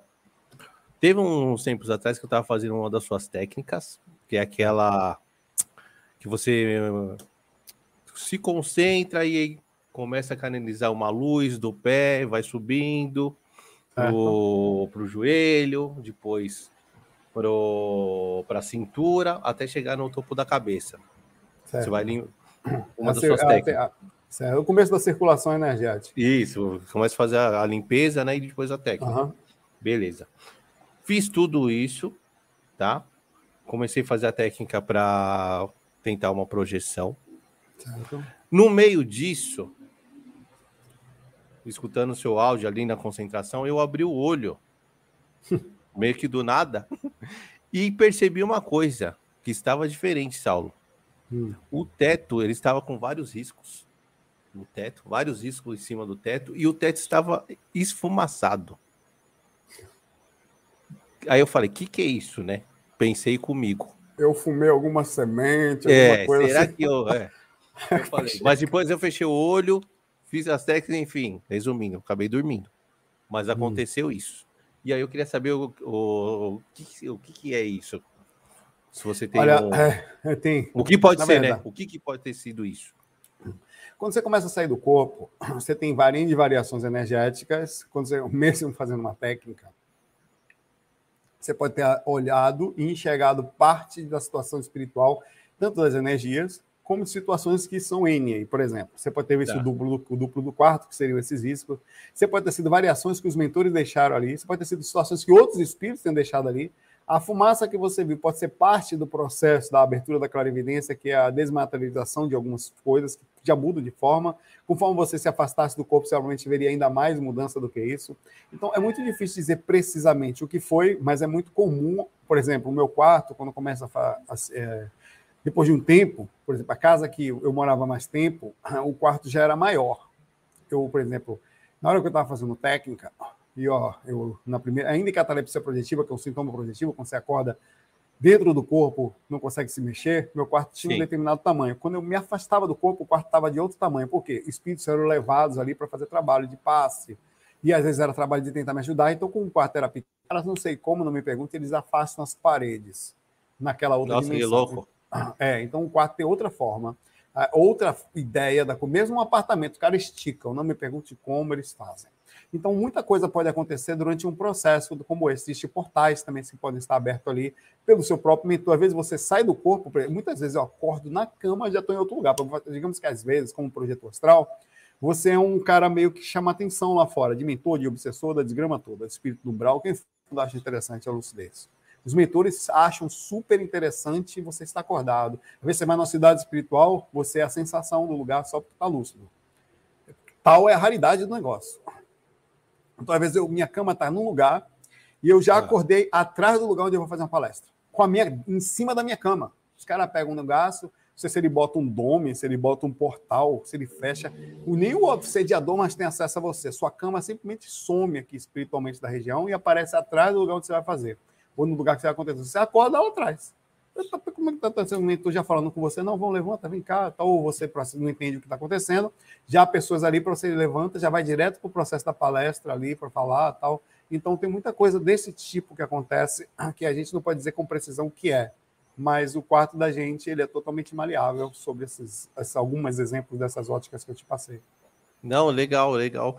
É, agora que você falou, deu para compreender bem. Assim, o quarto ele estava igual, tá? Uhum. Fala assim, ah, tem alguma coisa diferente, abriu o olho. Não, não tava. Mas o esses dois detalhes que eu te falei, tá bem visível. Porque assim, os riscos no teto nem não tinha nem como falar para você que era do teto mesmo, que a Essa casa que você morava é... Ca... era casa alugada, assim? É, ou... é alugada. Casa... Só que assim, era teto... do antigo morador, cara. É. O, o, e o teto do, do quarto, ele é liso, né? Parede uhum. branca, não tinha como estar uhum. tá com riscos. E a fumaça, é, mas... a fumaça foi, achei louco, foi, achei bem louco. É. Mas agora que você explicou, tem, faz bastante é, é sentido. É, projeção astral é incrível por isso, porque é você às vezes tem essa experiência e fica pensando, será que isso é uma ilusão? Será que é um onirismo? Podem também ser, né? Mas é, porque a gente está ali no processo de variação sai de uma onda, vai para outra, tal, isso tudo tem perda e ganho de lucidez, a falta do próprio costume em ficar nessa mudança, as energias mais pesadas, às vezes não trabalhando perfeitamente a energia, tudo isso dá uma variação, né? Então a projeção é massa por isso. Todas as coisas acontecem nela, você tá, tem que estar tá sempre em questionamento. Porque às vezes você sai do corpo, não acredita em ET, aí encontra um. Às vezes você sai do corpo, nunca foi na Umbanda, encontra um caboclo, um copo índio, um marinheiro, um preto velho, um Exu, a pombagira. Então, se você não tem essa abertura consciencial de estar o tempo inteiro em, em observação, permitindo acontecer, hum. questionando, você acaba se vendo às vezes em conflitos. Acontece com muita gente que tem uma religião mais um pouco fechada, sai do corpo e não aceita algumas coisas. Ah, é, com certeza. Com certeza. Vamos. Então lá. Ah, uma última coisa que eu quero que eu sempre falo isso. Na outra eu falei para você, Saulo, e eu sempre uhum. peço para você falar porque eu gosto demais, cara. Uhum. Quando você fala do PlayStation 1000. Mil. Nossa, eu acho muito Cara, da hora. velho. O astral, velho, eu digo para as pessoas, não tenham medo, não queira morrer. mas não tenham medo de morrer e principalmente morrer em boa condição. Cara, o que não falta é coisa boa para fazer no astral. Claro que eu, vou, eu tenho até medo que eu vou virar um, um sem vida social no astral. Que tem jogos, eu já participei de pelo menos alguns, e, e sem contar museus e lugares que você vai de tecnológicos, que é, onde você joga coisas. Imagine, todos os jogos que você tem aqui que nós gostamos de jogar, levado a uma realidade virtual muito maior do que somente botar o óculos. Você entra é, no personagem. É o... o... Realidade aumentada. Realidade absolutamente aumentada. É um metaverso verdadeiro, onde você entra na coisa mesmo, exemplo, e segue as regras do que ele joga. É como se fosse. Eu imaginando o programador daquilo, velho. Que aquilo deve ter uma programação, um processo, uma idealização. Alguém pensou naquelas regras internas, alguém criou, alguém plasmou, um cara entrou naquele negócio e criou um negócio. Tem gente que trabalha com isso no astral, velho. Imagine, você faz o que? Eu sou programador de desenho metaverso com astral. Meu Deus, eu quero isso para minha vida. Então você começa a pensar. Então eu já participei de jogos de tiro, mas não era tão ruim como a gente imagina, porque as pessoas não morriam nem perdiam um pedaço do corpo, mas eram armas de plasma que davam um impacto tão violento no nosso corpo que você sentia prazer em dar esse impacto nos outros porque eles davam em você. Entendi. Né? É eu, tipo eu, um paintball, tipo um paintball. É, mas umas armas, velho, com os negócios assim, que saem umas bolhas, uns negócios que era incrível. Eu acertei um cara aqui em cima de um caminhão, que ele caiu para trás do caminhão assim. Aí chegou uma hora que eu falei que ia voltar pro corpo. Eu falei, ó, vou voltar pro corpo. Eu tipo, achei que era café com leite. Eu saí debaixo de, um, de trás de uma mureta, pulei a mureta, fui para frente. Aí eu tomei uma pancada na, no meio da testa, velho. Rodei umas vezes, bati no mureta de novo. Peraí, velho, eu sou projetor. Tomei ele outra, caí por trás Toma. do muro de novo.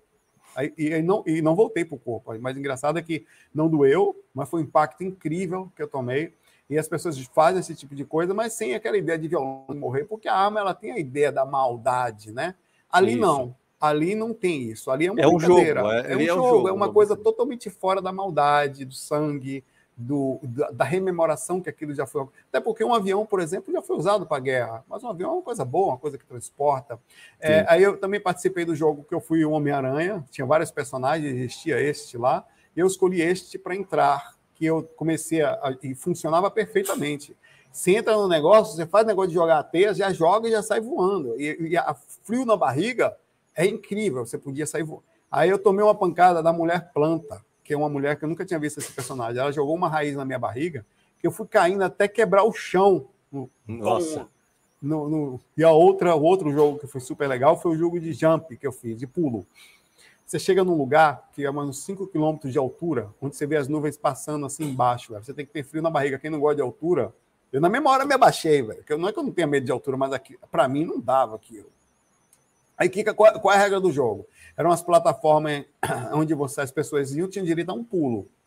E você, na intensidade do seu pulo e direção que você ia, você ia até uma outra plataforma que ficava uns 100, cento e poucos metros de distância. Então você tinha que acertar aquela plataforma que mudava de tamanho conforme. Eram várias até você chegar lá a outro lugar que quase não dava para ver que tinha no meio do negócio distante. Então eu via várias pessoas pulando e se desborrachando lá embaixo que eu nem conseguia olhar. Aí elas, não sei como, voltavam e subiam para tentar outra vez esse pulo.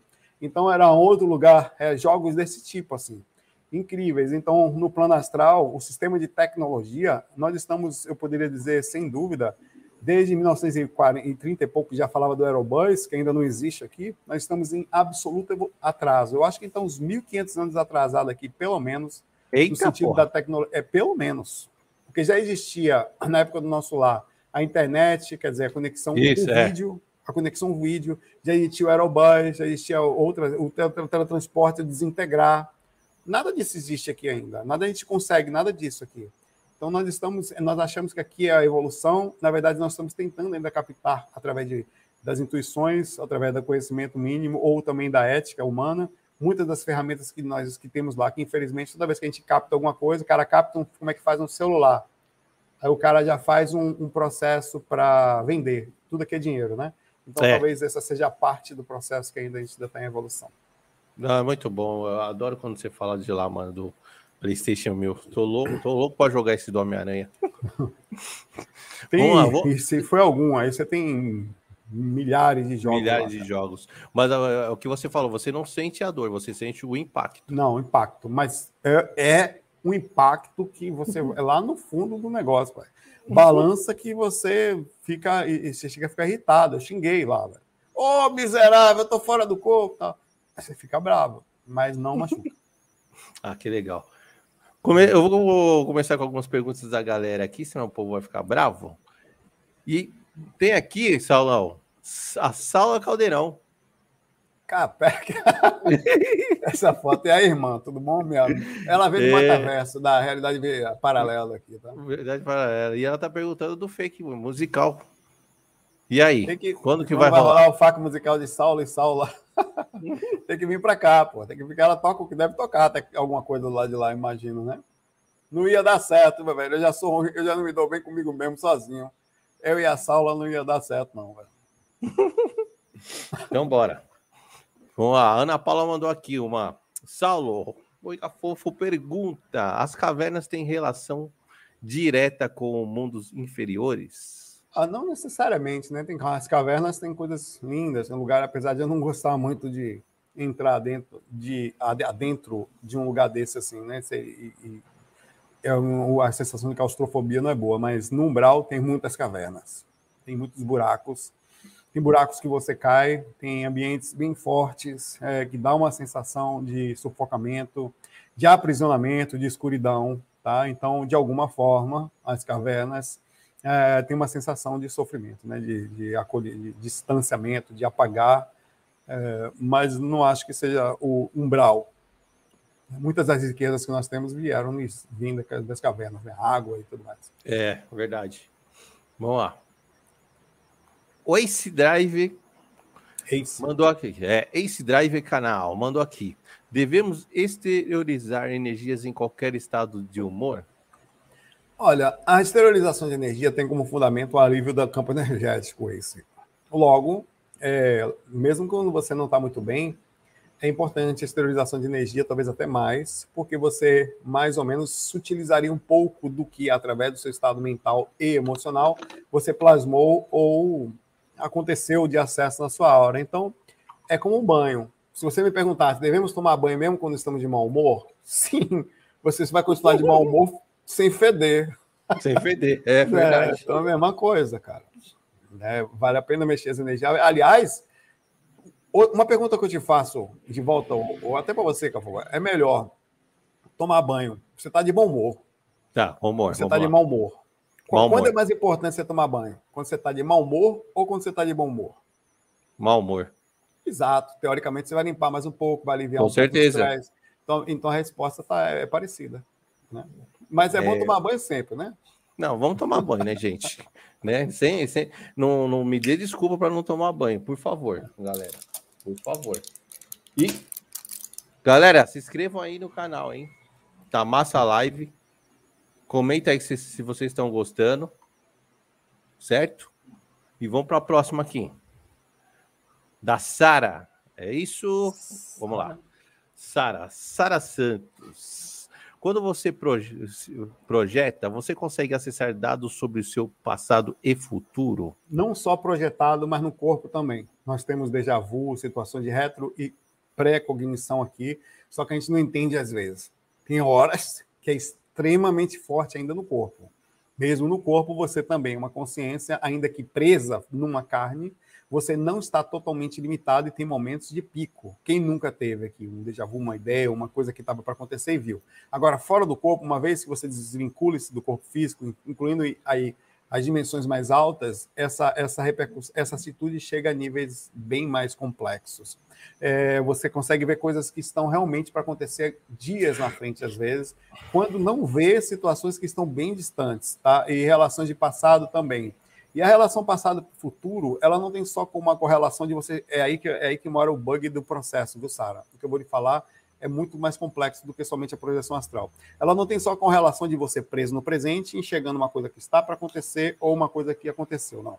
Você realmente quebra o espaço e tempo e vai no passado ou vai no futuro, fazendo, fazendo e participando. E às vezes acessando realidades paralelas através do processo, enxergando situações bem mais profundas do que somente estar, entre aspas, preso cronologicamente no espaço do presente.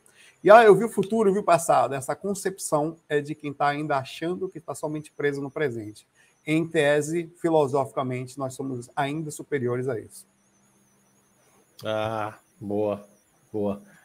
E antes de passar para a próxima pergunta aqui do Gustavão, quero agradecer a Emília, que ela mandou aqui o superchat aí para nós. Valeu, muito obrigado. É, Gustavo mandou aqui. Ó, onde. Fala aí, onde que tá o comentário? Rapaz, eu, eu, eu falei você aqui no rumo, eu não sei se esse cara era um mentor, não sei que desgrama ele era. É, no mundo espiritual, Aqui também. Aqui também. Você já viu gente aqui que quer ser bebê, que já fralda? Tem. Tem. Já vi matéria disso. Tem gente que quer ser cachorro também. Existe uma. Eu fui estudar isso depois dessa experiência.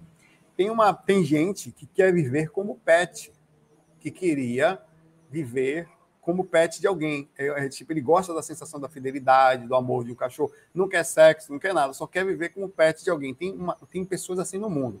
Pois eu estava fora do corpo certa vez, e encostou em mim um cachorrinho, tipo um bulldog francês, algo assim, e era um espírito.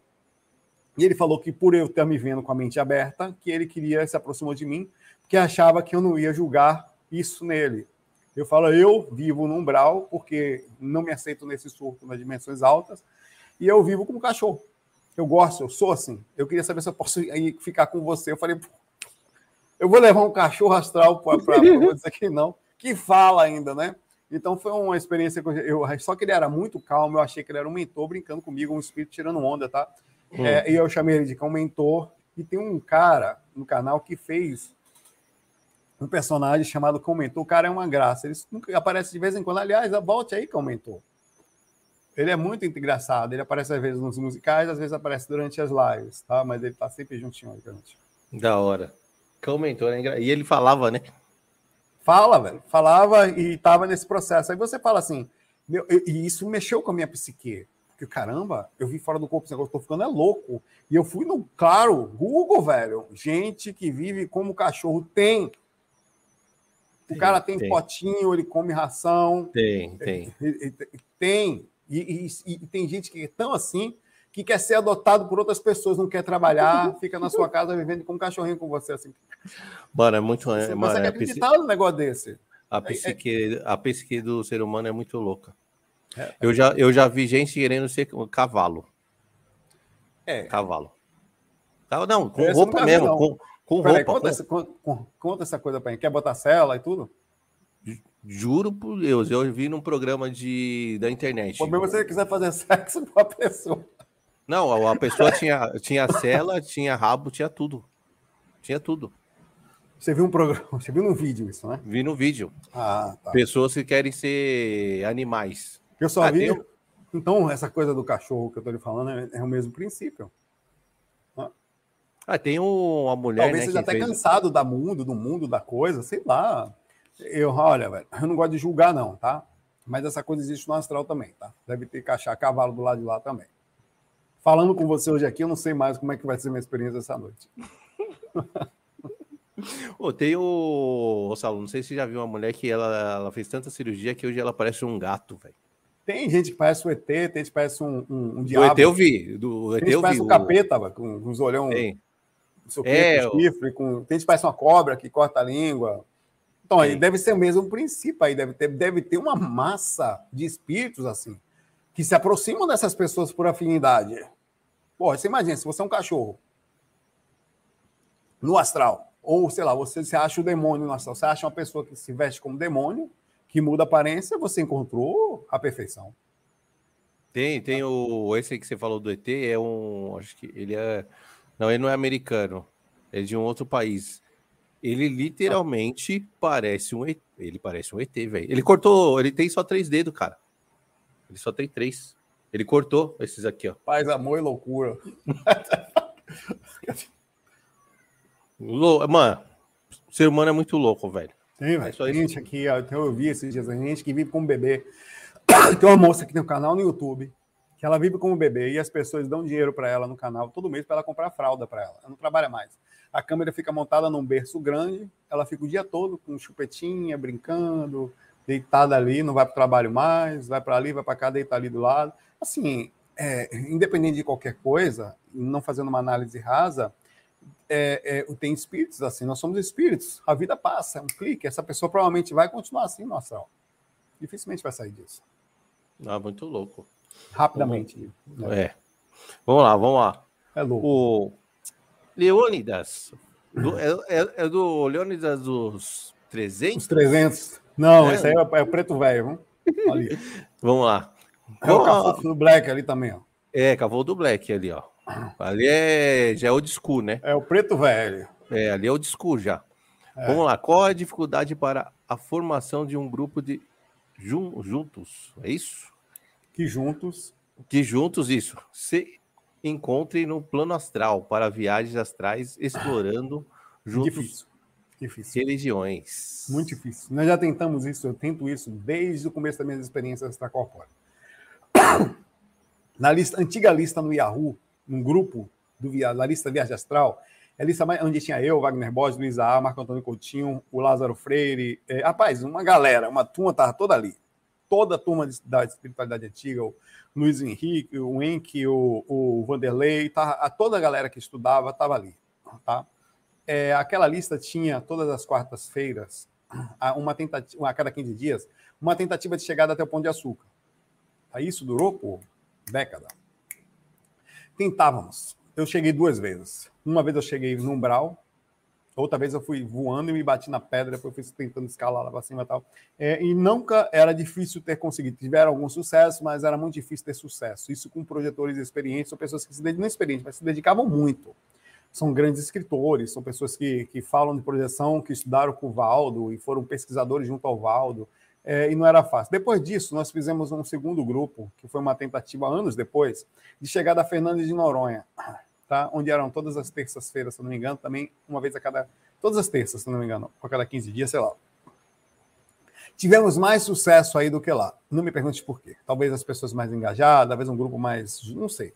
Eu sei que nós tivemos um mega encontro, aconteceu uma vez só, quando a gente menos espera. Foi passando muito tempo, a coisa esfriou. Mas nunca parou. Tá. E aconteceu um mega encontro, onde é, tem comprovações desse encontro, entre eu, o Renato, a Rose, o Gilvan, é, todas as pessoas que frequentavam aquela época, o, a, eram mais de 20 pessoas que lembraram da experiência. Então, é possível? É possível, mas foi um mega encontro. Os mentores fizeram, e isso é intermediário para o mentor. Por quê? Primeiro, tem que chegar na mesma dimensão, porque existe várias. Segundo, tem que estar todo mundo sintonizado ou naquele dia inspirado pelo seu mentor para manter um mínimo de sintonia, cuidado mental, energético, emocional e tudo mais, tá? É preciso que os mentores peguem essas pessoas em mais ou menos nas mesmas horas e consigam chegar, planejem um lugar, protejam esse lugar, abram portais e levem essas pessoas direto para lá. Inclusive, eu acordei nesse lugar, eu estava com minha cama dentro de uma casinha. Como eu falei você, esse negócio de portal. Minha cama estava lá dentro, eu, eu deitei na minha cama aqui, no caso, no lugar onde eu morava, e acordei lá com o Gilvan e outra pessoa batendo na minha porta. E eu levantei como se fosse alguém na minha casa. Quando abri a porta, era o Gilvan já nesse lugar. Falando exatamente disso aqui. Então, é, é possível? Possível, mas é necessário um grande é, a movimentação dos mentores, um grande engajamento das pessoas, porque só uma experiência, eu acho que talvez tenha sido a experiência de maior sucesso de um grupo de pessoas que conseguiu rememorar ao mesmo tempo. Isso daria um livro. Ah, legal. É, mas deve ser difícil mesmo com a galera. É. é. Tem que estar todo mundo mesmo na mesma sintonia ali, mesma energia. Né? E, e foi um ambiente todo preparado para aquilo, com lugarzinhos, mesinhas na floresta, com a, é, mesinhas cheias de coisinhas para tipo frutinhas para as pessoas, coisas astrais para você degustar. Tinha todo um grupo de espíritos ajudando, era um lugar protegido, não era um ambiente acessível ao umbral. Então é, foi todo um, um foi, foi, feito um negócio ali para a gente fazer aquilo. Foi incrível. Da hora. Então, vamos lá. Galera, tô vendo que tem uma galera aí. Vamos se inscrever. Salão, pede para essa galera se inscrever aqui. Toda é, galera, galera lá do, do, do, seu canal. Deixa eu Tem que se inscrever no semente aí, porque senão, meu pai, Tonhão vai pegar cada um de vocês mais tarde no astral. Isso. Né? Se inscreve aí, gente. Aí tem gente que fala, agora que eu não me inscrevo mesmo, que eu quero é ver Tonhão. Boa. Vem em mim. Vem, vem em mim, Tonhão. É. Vamos lá, perguntinha da, da Márcia aqui, ó. Márcia Capela mandou aqui, ó. Saulo, às vezes quando estou quase dormindo, aparecem rostos na minha tela mental. Aparecem e somem rápido. Seria algo relacionado à clarividência? É, é o princípio da clarividência, sim. É o princípio do. Na verdade, não é só a clarividência, mas é, é o princípio do desprendimento do sistema energético. O que, é clarividência? É quando você enxerga outra dimensão. Então, quando você começa a deitar, relaxar, você começa a modificar as ondas cerebrais e também modificar o acesso do seu chakra, do, do sistema energético a outras frequências, aumenta a sensibilidade.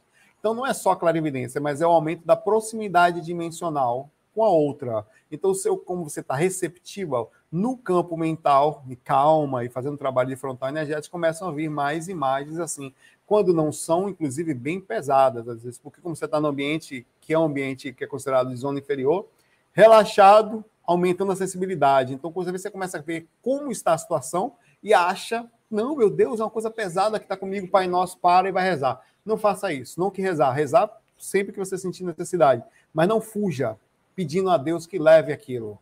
Porque, na verdade, você está enxergando claro. Eu, por exemplo, é a mesma coisa ir na rua, como criança e como adulto. Como adulto, ele consegue ver o bandido, ver a polícia, ver a dificuldade de atravessar a rua, e você pedir a Deus para parar de ver essas coisas depois de ter amadurecido. Então, na maturidade, não se pede que te tirem coisas que são ingredientes importantes para a sua liberdade e para a realidade. Então, existe, às vezes, não fugir de coisas negativas. O porquê que eu estou vendo? O que, que é isso que está acontecendo? Que imagens são essas? Que interessante. Eu acho que eu estou começando a ver as coisas como elas são. Então, é, esse é um princípio muito importante, onde a gente costuma correr do negativo, sendo que o negativo está por todos os lados. E se tem uma coisa que você vai. Imagine, vou fazer uma pergunta para você aqui agora. Cafofo, ou semente. Tem aqui o, o cramunhão e tem um mentor. Um espírito super desequilibrado, um mentor. Se você abrir a sua clarividência um pouquinho, qual que você vê primeiro? Deixa eu abrir a minha. Hum, eu acho que o. O. o... Diz o cuxo, né? O mochila de claro, criança. Você vai ver o cramunhão, pai. Por quê? Cramunhão. Porque o princípio do acesso sempre é o mais. É, é, é, é do mais. É do, é do mais, mais denso, né? Claro. Se, se você tem na sua frente uma fumaça quase esbranquiçada e um boneco aparecendo, você só vai ver o boneco de cara. É o que você vai ver. O princípio da abertura da percepção é ver o que está mais claro, o que está mais perto, o que está mais dentro da, do acesso ao físico. Então, parte da questão da projeção astral é a maturidade da conviver com o aumento da sensibilidade e observação das coisas que são assim. As coisas são densas. As coisas são estão ali. É, é como é. Se você chegar, vamos lá, de 10 pessoas, bem sincero, hum. você começa a enxergar e sentir as sensações dessas 10 pessoas. Qual é a média? É mais pensamento negativo ou positivo? Negativo, ixi, disparado. Se fosse diferente disso, o mundo seria melhor. Então você começa a ver que as coisas são negativas, não quer dizer que você tem que fugir delas. Pelo contrário, você tem que entender o que está acontecendo até para aprender a conviver com. Você está vendo um fato, né? É.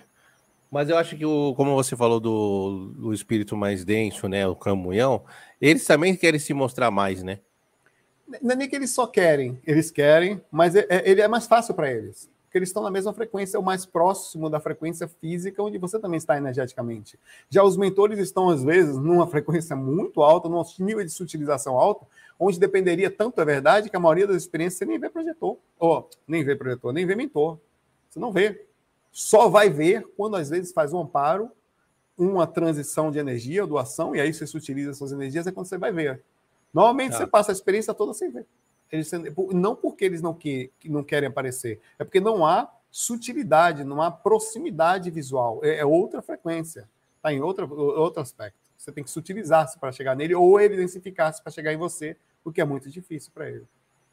Beleza. E deixa eu agradecer aqui o Planeta Cebu e a Duli pelo superchat. Valeu, hein, galera? Muito obrigado mesmo. O Gustavão, meu parceiro aqui, mandou aqui para você, Saulo. Saulo, você sabe que sendo cedo ou tarde, tu vai ter que criar um instituto de pesquisa astral. Vou. Aí vou fazer então, uma barba branca, vou ficar ali no meio, fazer um o Zé Cuniário, que é um lugar onde nós sentamos, e os Zé Cus vão para lá perguntar. Eu vou ficar ali no meio fazendo os faques ali. Sei lá, se Deus achar que tem que ser. O que, que você acha? Você acha que rola, Saulo, um dia? Rapaz, o problema de você ter uma instituição, nada é impossível. Mas o problema de uma instituição é que precisa de contato físico, coisa que a internet hoje já não necessita, precisa de manter um lugar, custos, aluguel, tal, não sei o que, parará para o que outras pessoas fariam, com certeza. O grupo poderia fazer, aí, aí provavelmente para manter esse lugar a gente ia ter que fazer cursos pagos. Então isso leva a um outro pensamento, é, será que é necessário? Partindo do princípio que da, da internet estamos aqui, nós estamos fazendo tudo, você está sentadinho no seu lado, também estou no meu, sem contar que o metaverso está vindo aí, onde a gente vai entrar numa sala virtual, estaremos todos sentados, por exemplo, num centro de pesquisa, onde eu vou estar num determinado lugar e as pessoas sentadinhas perto, todos nós conversando. Então, isso vai acontecer de forma da metaverso, inclusive, isso já é parte da projeção mental do desvínculo da necessidade de ficar grudado fisicamente, partindo do princípio que o que importa é a vinculação das informações. Ô, ô Saulo, nesses seus anos de projeção, teve às vezes que, que você voltou e você não queria Aconteceu porque, já. porque eu acho que é o que vai acontecer no metaverso, você não acha? Pessoas que Rapaz, querem muita gente na... queria morar na, na, internet, aí em lugares bonitos que ficam, né? Apesar da internet ter, ter, regiões bem pesadas e comentários bem pesados, acho que a internet cai um pouquinho mais pesada, mas a, é, a, é, acontece, mas a gente também tem a responsabilidade com o corpo, você como projetor astral, você aprende bastante isso, né? Uhum. Que você faz parte, que você, para manter inclusive a projeção astral, você precisa de equilíbrio. Se você começar a pensar assim, você foge de um padrão de equilíbrio que afastaria automaticamente você de uma lucidez, inclusive do contato com os mentores. Então, faz parte do contexto, mas já aconteceu, baseado na sua pergunta aí, de eu ter uma experiência onde você queria ficar o máximo possível lá, é, ou, não voltar mais, ou com momentos que às vezes você passa por situações na vida onde você fica, caramba, velho, queria tanto, não queria estar aqui, queria estar em é. esse lugar, queria estar lá, tá? Que é muito pesado, você começa a ver coisas assim, você sofre às vezes, né? Então existe também esse pensamento. Aí você coloca logo a cabeça no lugar e se resolve, fala, vamos devagarzinho, estou envelhecendo, daqui uns 40 anos eu vazo. Não, mas vamos, até lá vou fazer minha parte aqui. Então esse pensamento é... também faz parte do, da gente. Ah, que bom. Que bom. E eu agradecer ao Sandro aqui. Obrigado pelo carinho aí. E os parabéns por, pelo 100 episódio. Obrigadão, Sandro. Vamos para mais uma pergunta aqui. Deixa eu ver. Quem mandou pergunta aqui da galera? Uh... Vamos lá. O Sandro mesmo, Sandrão. Saulo, os gatilhos emocionais são uma forma de assédio? Como fazer para trabalhar em cima disso e evitar alterações bruscas que podem nos fazer perder as boas sintonias? Cara, é uma forma de assédio ou de autoassédio, tá? A gente está passando por situações onde nem tudo é espírito mas nós sofremos muitas reações, não só de espíritos, como do ambiente que a gente vive. Por exemplo, é muito mais fácil manter-se equilibrado nesses lugares, não encarnar, por exemplo, numa, ficar na quinta dimensão morando lá, é muito mais fácil, você não vai ter esse gatilho na quinta dimensão astral. Mas o mentor vai olhar para você lá em cima, um ser inteligente, e vai falar: olha, quando você descer, você vai ficar nervoso, porque isso aqui demonstra uma fragilidade na sua personalidade. Então, parte do princípio de aprender a lidar com isso também é a autoobservação, o contato consigo mesmo, mais vezes a busca por um tratamento psicológico, às vezes psiquiátrico, tudo isso faz parte do contexto de controlar, porque às vezes você já nasce para diminuir um pouquinho os padrões, mas também ter acesso às dimensões mais densas para colocar para fora esse tipo de situação que faz parte da nossa personalidade. É importante ver isso, Sandro. De alguma forma, os gatilhos emocionais são parte da gente.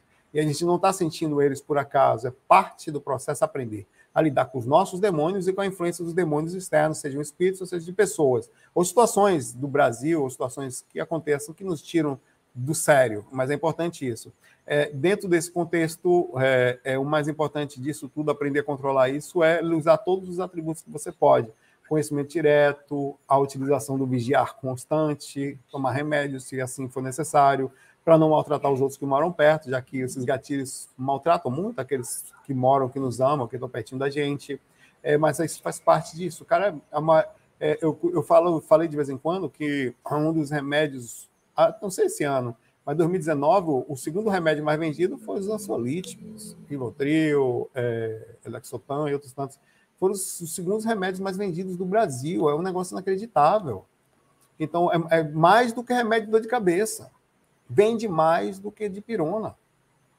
Era o primeiro lugar, era um outro lá, não sei qual era lá, mas esse aí era o segundo, eram, eram os segundos. Então, as pessoas estão nervosas, as pessoas estão exageradas, elas estão precisando de um tempo, talvez fruto da forma como vive, fruto do processo energético, fruto da gente não aguentar nem a gente mesmo, nem a energia do ambiente, nem os outros, nem parentes, nem a desgrama toda, nem a situação financeira, Brasil, a gente mesmo, então. Mas isso faz parte do contexto de como consciência da gente precisar aprender e não se sinta tão culpado por ser assim, tá?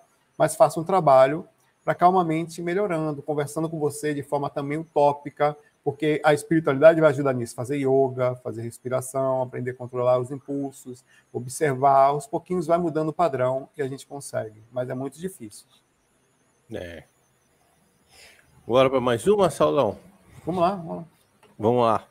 O cadê? Aqui, ó.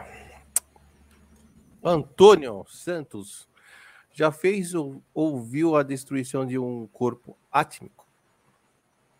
Não, não, nunca, nunca vi e não, não nas, nas ideias que nós temos de coisa, é, pelo menos assim, o, a partir do corpo astral, o sistema energético até pode ter alteração, tem a segunda morte, que é um tipo de energia específica usada para encarnação.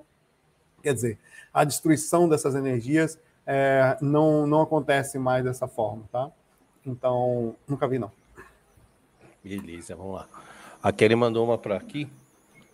Kelly, vamos lá. Você já teve experiência com manifestações físicas? Você chama de manifestação física, efeitos físicos, é isso? De ectoplasmia física? Eu acho que é isso, né? Bom, é. É, é, já tive, não de forma tão densa, mas o fato de estar mexendo sempre energia eventualmente eu acontecem coisas, né? Você às vezes pega um, tá mexendo, mexendo, mexendo, mexendo, mexendo, tem um dia específico que você não sabe por que alguma coisa acontece no quarto, já aconteceu de cair coisas no meu quarto enquanto você está mexendo no processo, de movimentações de barulhos fortes de origem física, de que você às vezes fica dando, eu já levantei da cama para saber o que aconteceu, foi um barulho que aconteceu no sistema energético, foi um impacto como se fosse uma placa de metal que aconteceu na minha sala, que foi tão absurdo, tão alto. Eu estava deitado fazendo técnica que eu levantei totalmente arrepiado, assustado, com o coração pela boca, para saber o que foi aquilo. Não foi nada, foi um processo energético. Então, existem manifestações de origem energética que acontecem no sistema energético, no, na, dimensão, na dimensão energética.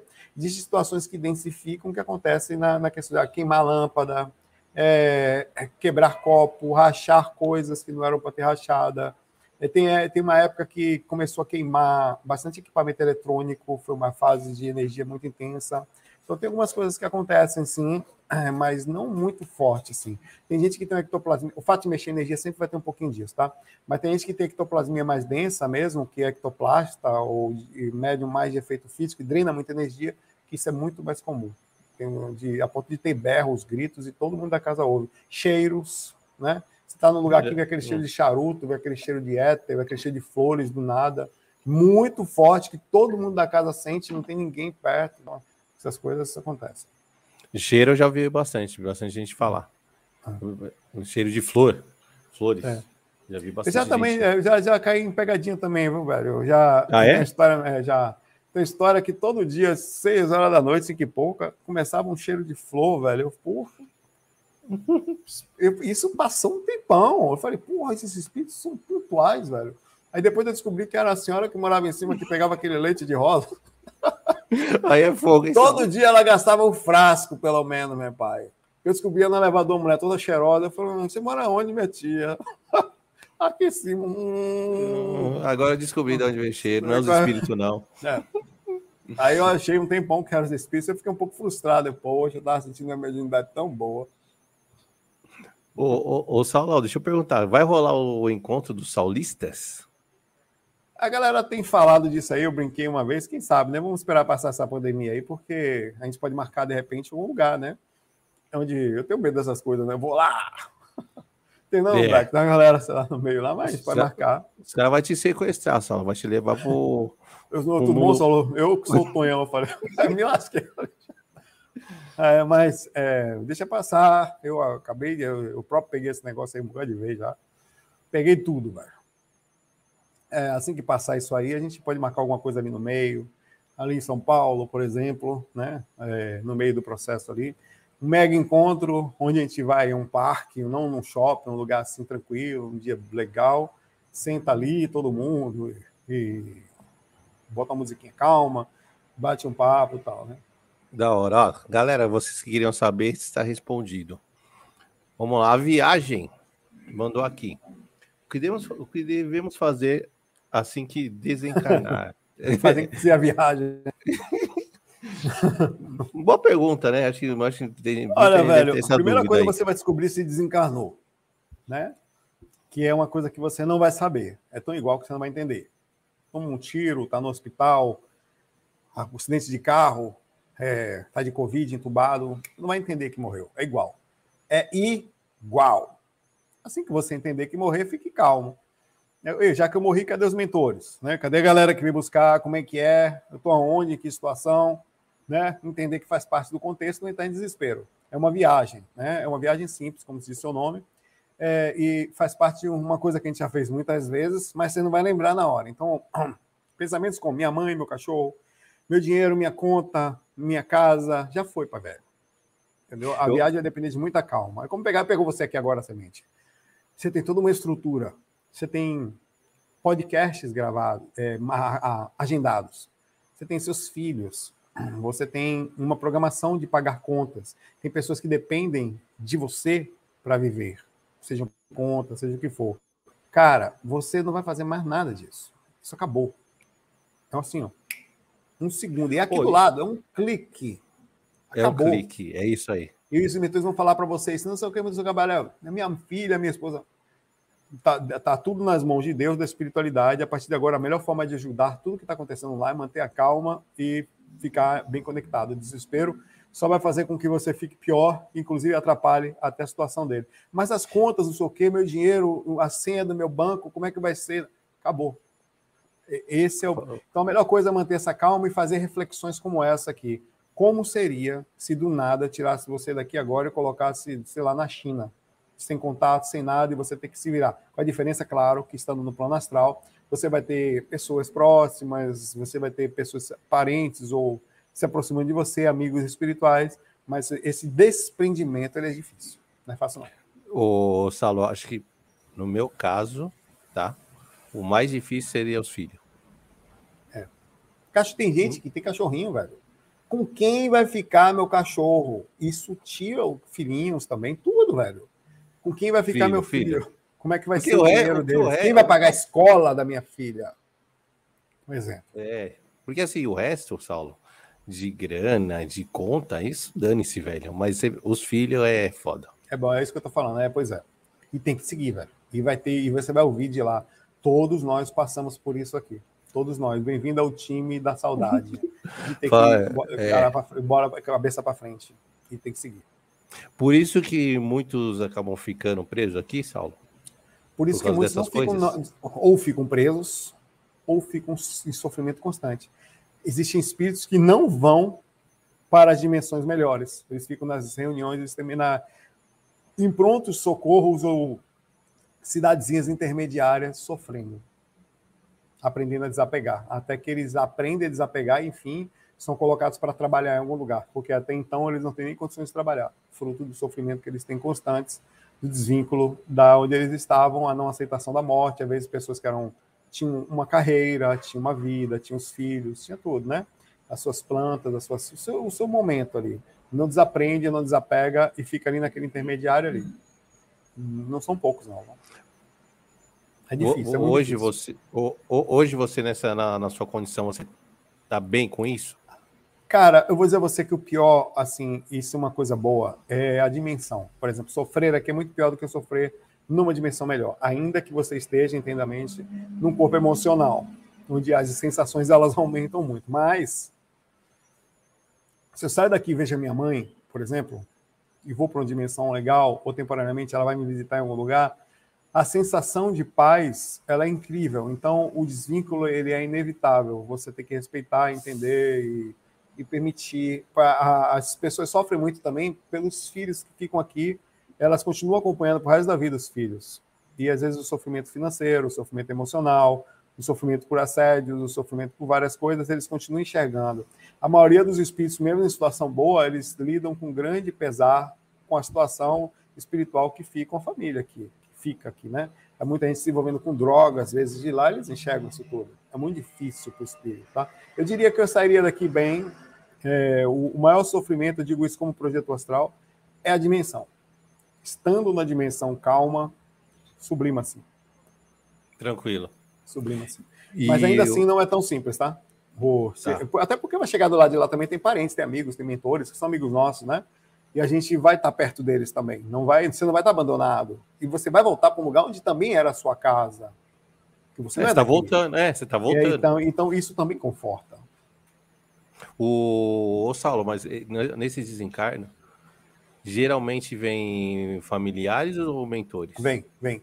Vem, vem, vem, vem os dois. Vem familiar. Ah, Normalmente você é recebido familiar. Vai já no hospital.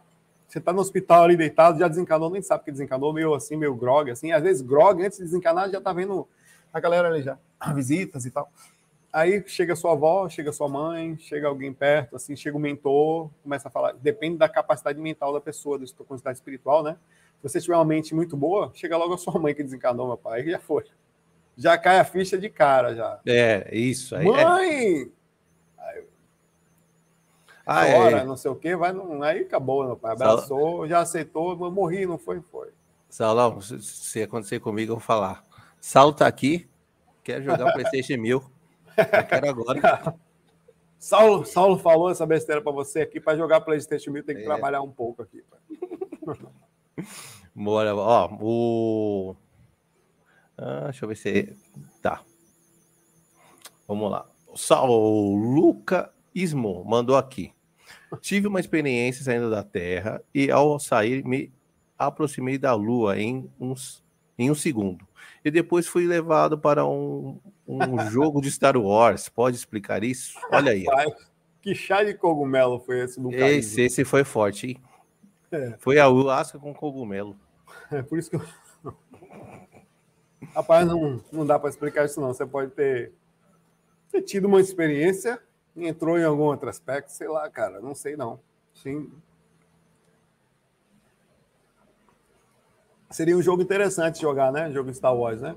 Sim, opa. Fazendo ali ali... trabalho de telecinesia, dando pulos que nem o Star Wars ali, que nem o Jedi, né? Lutando com sabre de luz. É.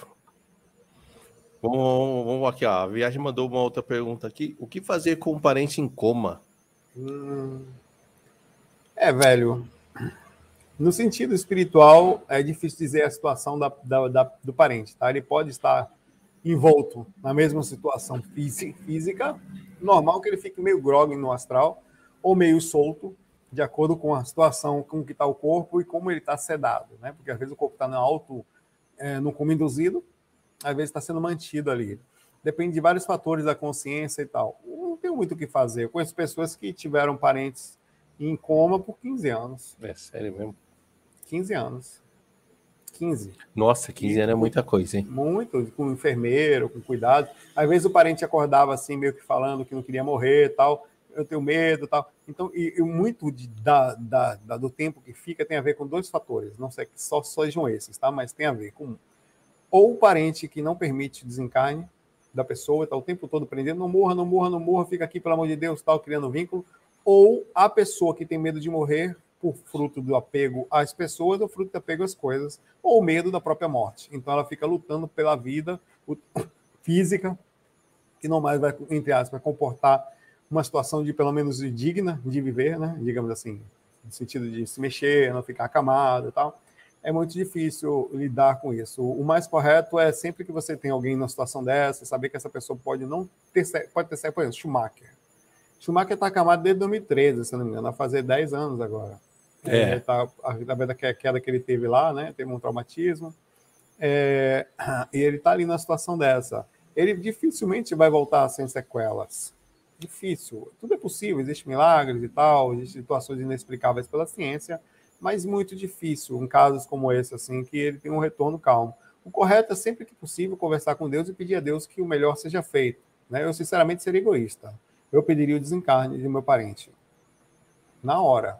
Não por mim, mas para não ver. A minha mãe não queria minha mãe de cama. Eu não sei você, mas eu não queria ver minha mãe ali deitada por tantos anos de cama. Uma pessoa que era tão elétrica, eu, eu assim como eu pedi para meu avô, meu avô estava fazendo, eu fui dormir, dormir lá na casa dele, né?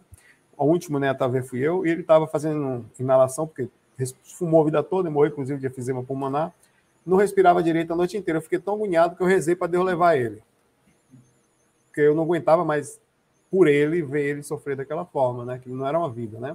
Apesar de ser um processo, de certa forma, kármico. Quem sou eu para julgar? Então, eu, sinceramente, eu, eu, eu pediria o desprendimento. Mas depende muito das pessoas. As pessoas, às vezes, enxergam com outro carinho, com outra forma, né? É, lembrando que a vida continua, mas é muito difícil o desapego, né?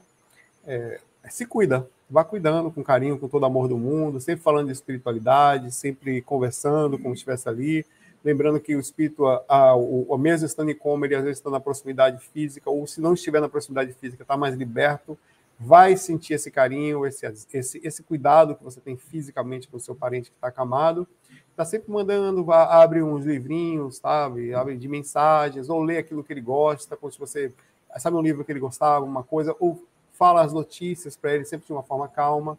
Isso vai fazer com que você crie uma proximidade energética, sempre converse, ó oh, mãe, ó oh, pai, ou sei lá, olha, não se prenda não, tá?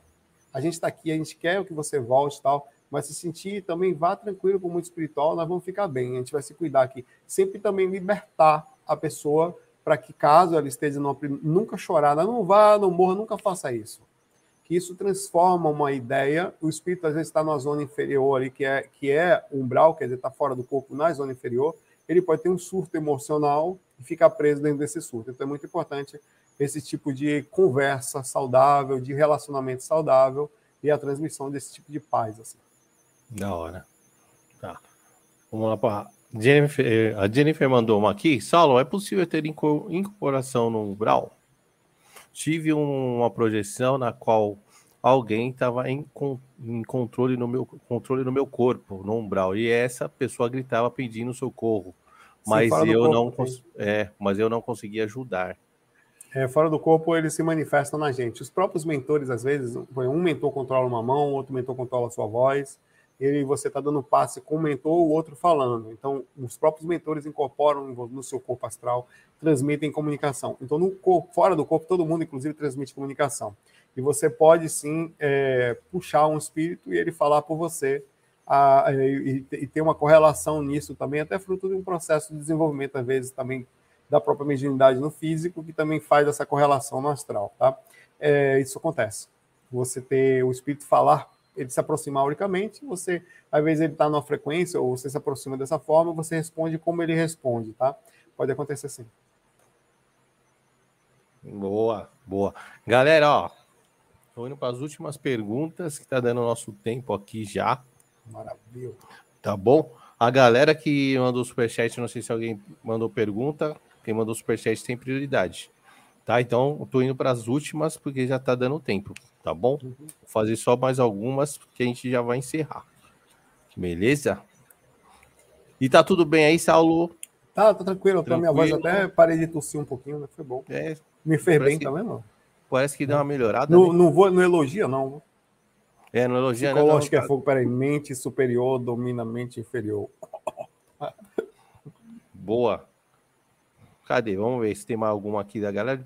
O povo ficar reclamando que não, que eu não li a, a pergunta. Ah. ah, pergunta da minha grande parceira. Marcinha, manda de novo, mano. Porque aqui tem pergunta pra caramba.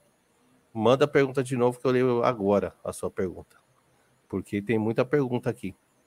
Muita. Um, até achar a sua pergunta, não vai demorar muito.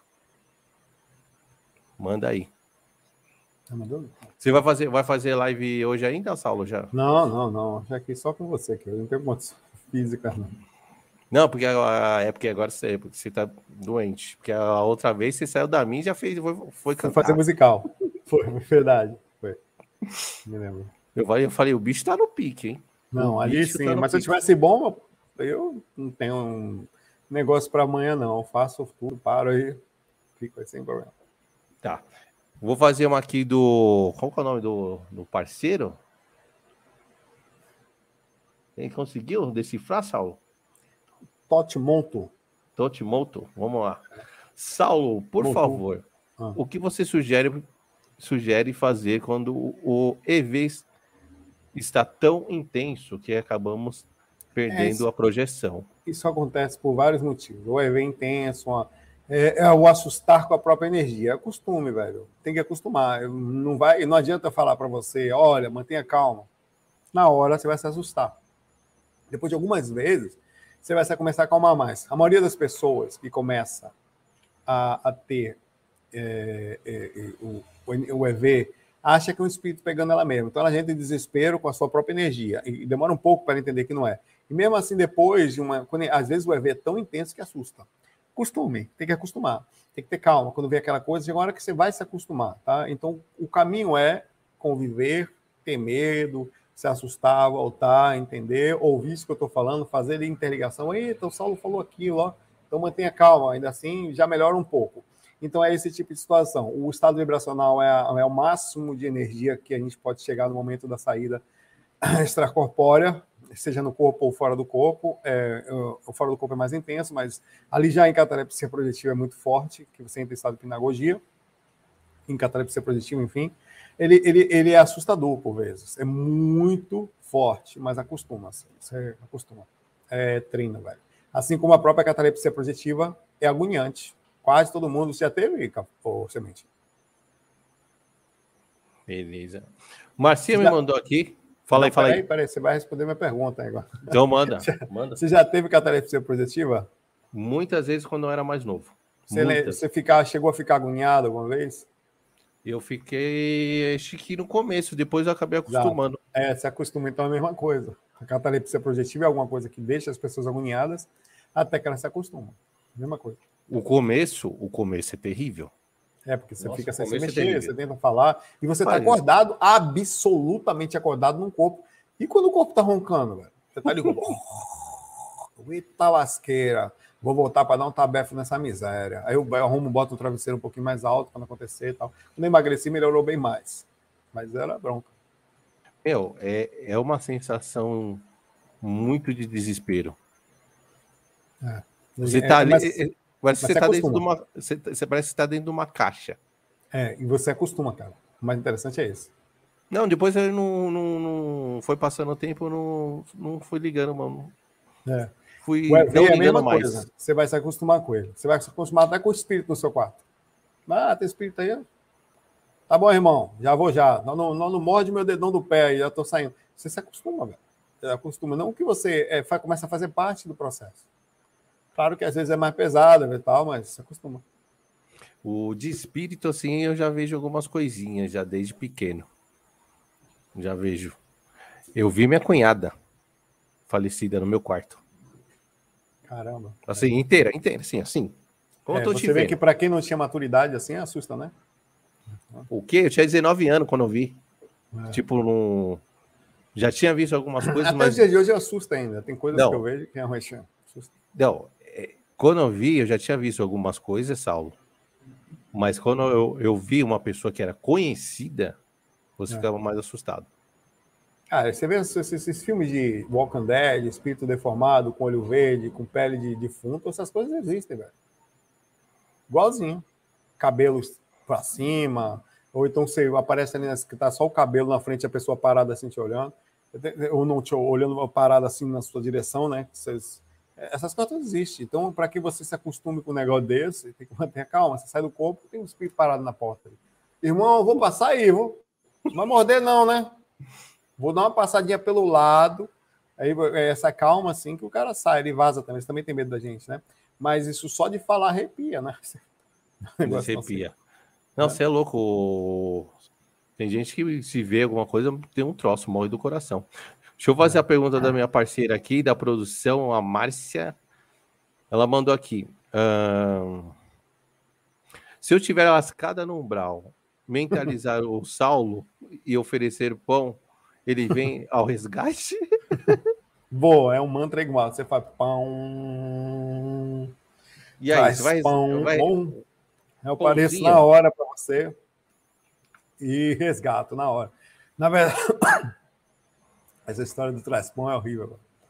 Essa galera pegando meu pé mesmo, né? Você conhece a história do Traspão? Do Não sei, manda aí. Não te contei, não, não? não? Nunca me contou essa. Nesse negócio de manter canal e tal, você tem coisas que acontecem, né? Tem pessoas que, sei lá, se envolvem e tal, criam uma.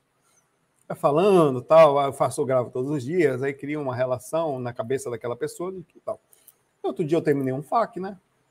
Aí eu não me pergunte como, que eu não sou de passar meu WhatsApp ou meu contato para ninguém, assim, mas essa pessoa pegou meu contato, não sei, não me pergunte como. E aí, quando eu terminei de gravar, uma mensagem, ela tinha assistido, né? Tinha uma mensagem assim: Saulo, quando eu vier para casa, traga, traz pão. Aí eu falei, eu fiquei assim, não tem pão, né? Eu vou para casa de quem? Eu combinei de levar pão para alguém? Quem é essa pessoa? Fiquei um tempo, eu fiquei num dilema no processo. Até que eu entendi.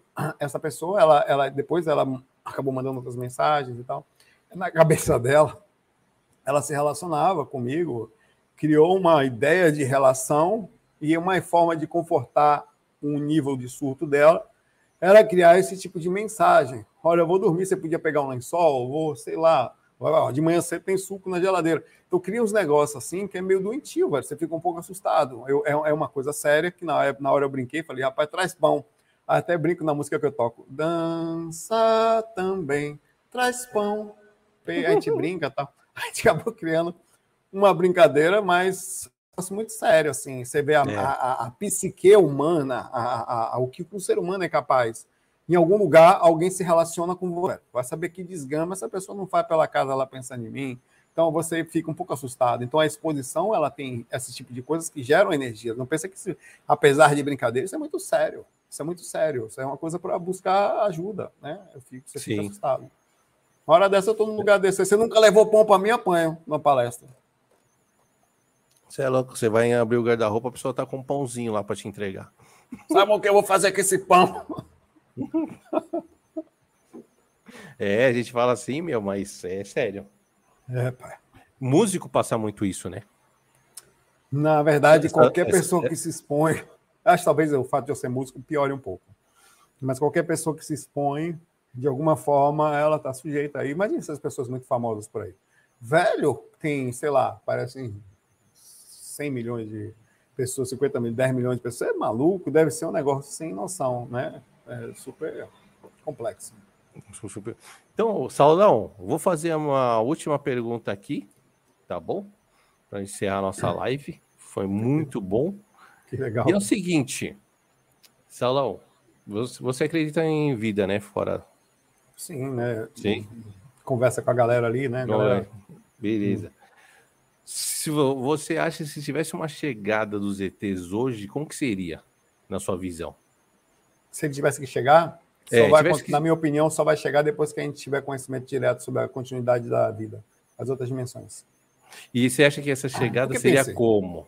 Ah, como é que eles vão chegar? Não, simples. Partindo do princípio que a gente sabe que a vida continua, eles estão o tempo inteiro no astral. Hum. Nós simplesmente vamos saber que eles estão. Antes, nós vamos entender que eles estão no astral. O contato vai ser lá. Porque pense, mesma situação. Imagine exatamente a mesma coisa que nós soubéssemos que a vida continua. Imagine Sim. que nós fôssemos a Marte, olhasse os habitantes de Marte e falasse: será que a gente deve falar para eles que nós existimos? Ou eles devem, até o sentido ético, entender por si mesmos que eles próprios existem além daquele somente aquela dimensão física? Porque nós somos espíritos, estamos temporariamente limitados, mas nós sabemos que somos espíritos ainda que Sim. temporariamente limitados. Eu acho que faz parte do contexto dos ETs ou dos seres, são outros espíritos que andam em outros lugares, o respeito ao momento, o respeito a gente mesmo vencer a nossa própria ignorância, vencer a matéria física a ponto de trazer a nossa personalidade espiritual para cá, quer dizer, não viver somente o mergulhar da vida. Então nós sabemos quem somos. Ah, nós sabemos que os ETs existem porque quando a gente desencarna, a gente tem contato com eles. Todos os espíritos têm contatos alienígenas. É muito comum um alienígena dar uma palestra num centro, uma colônia, numa cidade espiritual. É absolutamente comum em formas diferentes, diversas, milhares deles. Os espíritos o tempo inteiro estão vendo naves, ETs no meio das equipes, eles, o tempo todo está acontecendo isso. Ah, é Nós só normal. não sabemos isso no físico, quer dizer, até sabemos, mas não vencemos o processo. A forma como a gente vai descobrir os ETs vai ser tão simples como já sabemos. Nós só vamos saber que já sabemos. Só isso. Eles já estão aqui. A gente sempre estiveram. Estão com a gente o tempo inteiro. Né? Nós somos ETs, na verdade. A partir isso. do princípio que em 100 anos nós triplicamos a quantidade de gente no planeta, né? quadruplicamos, sei lá, quatro vezes mais. Da onde veio tanto espírito? Verdade. Se não são ETs, boa parte. Tem gente que está nascendo pela primeira vez aqui, nós somos os próprios ETs encarnados.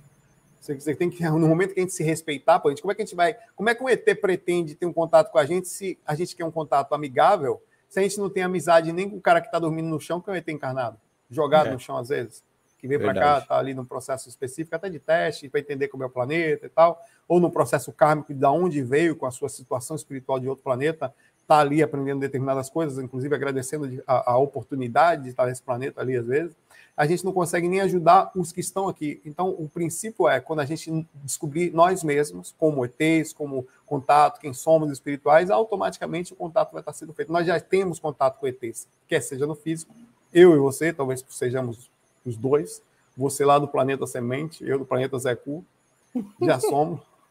Né? Eu acho que esse contato vai ser assim, vai ser assim simples. Nós sempre existimos aqui. Nós vamos descobrir isso. Não é, vai ter um negócio, acho. ó, vai vir aqui confederação da ONU, vou fazer isso, velho. até porque vai fazer uma coisa especial, o mundo todo vai parar para olhar. Não, tá em todos os lugares, todas as pessoas dificilmente não tem um ET dentro de casa, encarnado, um processo acontecendo, um contato fora do corpo, ou um contato antes de nascer, diversas vezes. Está o tempo todo acontecendo. Eles estão por todo... Nós estamos por todos os lugares. É, também acho que vai ser assim. E hoje não dá, não. A galera não tá preparada. Se aparece alguma coisa aí, o, esse mundo ia ficar de ponta cabeça. Não, se o cara aparece aqui, cara, ia ter o. o quem, é que, quem é que ia fazer? Os ricos iam dar. Ele ia, e como é que ia ser? E os seus poderosos, ele ia falar com Elon Musk, o Bill Gates, o Biden, como é que ia ser? Ia falar com poucos? Não, eles iam para todos os lugares. É, é, muito difícil. Um contato desse jeito não pode ter. Ia ser o quê? Não vamos descobrir o que vocês carregam aí de tecnologia para quê? Para os mais ricos ficarem mais ricos ainda? Isso, é. Então, então, o princípio, há uma preocupação muito grande desses caras no sistema ético. É mais fácil um ET estar tá entrando no quarto de um cara no meio de uma comunidade do que lá em cima, no meio da, da coisa lá, para passar informação para um cara que, entre aspas, está assim no sentido do contato. Porém, eles também estão visitando o tempo inteiro pessoas tentando intuir a mudança de padrão, a tecnologia, as situações diferentes, a tentar descobrir coisas novas, né? Fazer com que a humanidade melhore. Mas você viu, Saulo, que tá tendo muita evidência, tá começou a reaparecer muita evidência, né? E a galera, é, tá... Não, tá consegui... a galera não tá conseguindo segurar mais, né? Não, não, não, tem como. Eles, na verdade, fora a teoria das conspirações, Está acontecendo o tempo inteiro, velho. Você vai no interior aí, dificilmente o cara não quer ver uma coisa passando estranha no céu, velho. Verdade. Dificilmente. Que, aliás, pode fazer uma enquete aqui, se você fizesse, pudesse fazer. Quase Opa. todo mundo aqui já teve uma visão. Se já teve um contato extraterreno, ou uma visão, ou uma, uma luz estranha no céu. Todo mundo aí teve, dificilmente não viu, velho. Uma coisa, uma coisa assim. Então, é muito, ele está o tempo todo em todos os lugares. A gente, a gente falta só esse contato direto que ainda não aconteceu, né? De, de realmente o ET estar tá aqui com a gente, existente e vivendo diariamente com a gente. Mas ah, já está acontecendo no astral, por exemplo. No astral fora do corpo, absolutamente comum. Meu, muito relato tá tendo. Ah, o, não sei se você ficou sabendo. O Edson Boaventura ele já fez aqui, né? Uhum. E aí ele fez um, ele fez um, uma entrevista Uhum. Um ex-militar que teve o contato com o caso Varginha. Ele viu, ele viu o ET. Ele viu, ele teve uhum, sei do caso, o caso do ETzinho lá que tem os Isso. olhinhos vermelhos o chifrinho, né? Isso, e aí ele ele fez a entrevista no canal dele. Teve que tirar a entrevista, Saulo. Tava ameaçando o cara de morte, cara. Quem ameaçou? O, sei lá se foi governo, alguma coisa do tipo. O ex-militar, né? O ex-militar, né? O ex-militar pediu. Sei lá. Que... É. Por quê? A pergunta é esconder, né? Qual é o objetivo? Não, faz sentido. E os ETs vão deixar uma coisa dessa assim, cara? Sei lá. É para o quê? Para as pessoas não terem acesso ainda? Ou continuarem dominadas, né? Estranho, né? É, era é melhor que, Era melhor até é. que que, que alguma coisa. A gente, a gente esperar, na verdade, no nosso desespero, a gente espera que os caras cheguem aí, bate o pé na porta e fala: chega. Não tem negócio de controle nem nada. O problema é que isso pode gerar um problema no mundo todo, né? Um, seria um, numa forma violenta, muita coisa pode acontecer, entendeu? É, do, de, no mundo, assim, de certa forma. Então, por isso que talvez os caras pensem muito antes de uma atitude dessa, para não causar um descontrole mundial, assim. Que você vê qualquer coisa já causa um descontrole, né? um, um balanço. Sim.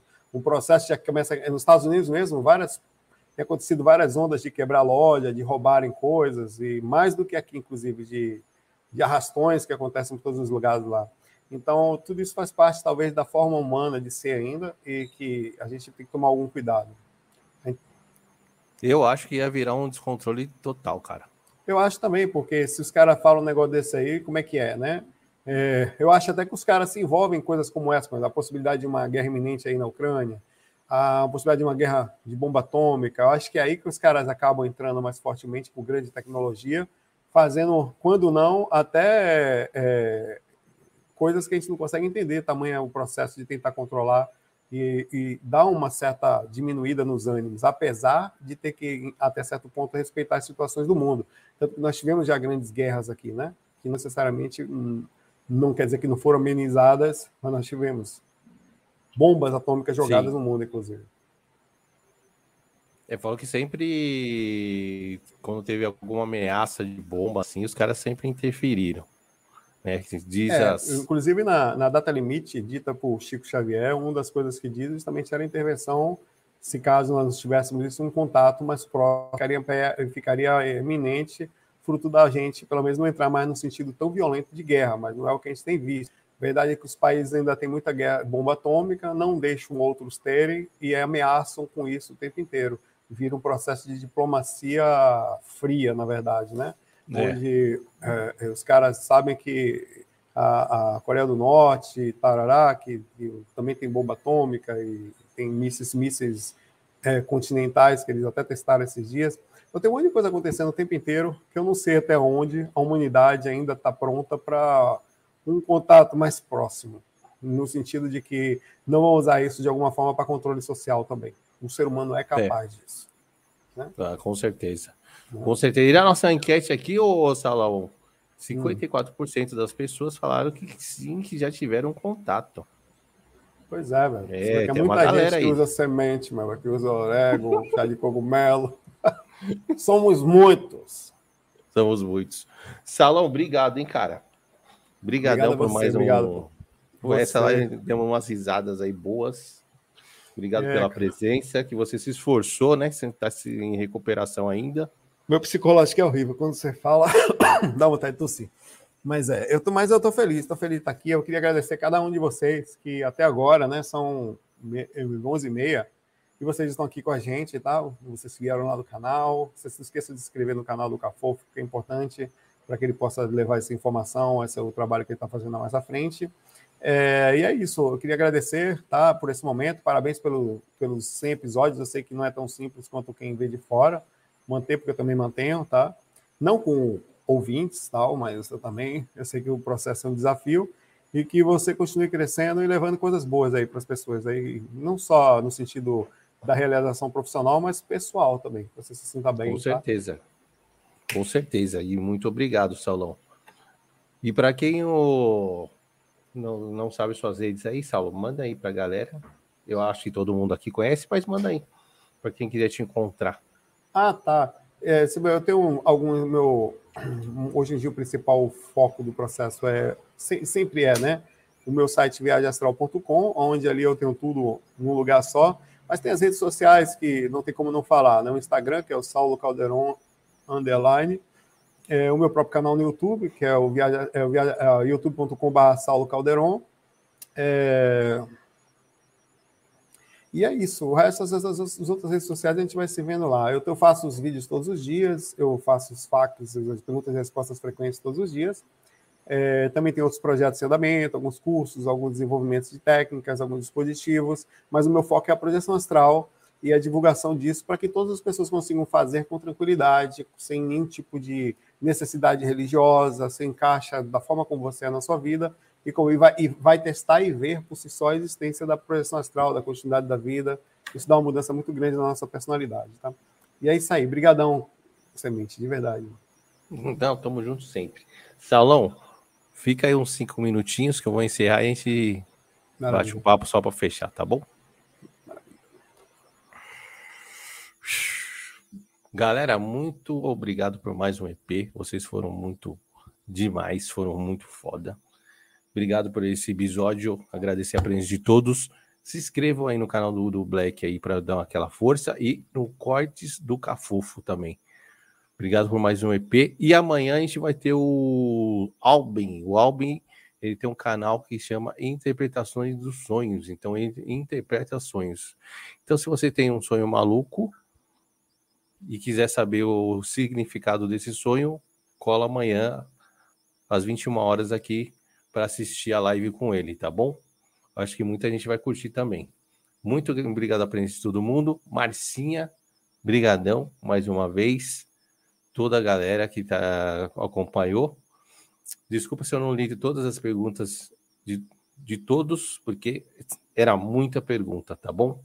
Obrigado. Vejo vocês amanhã. Beijo do Black. Tamo junto.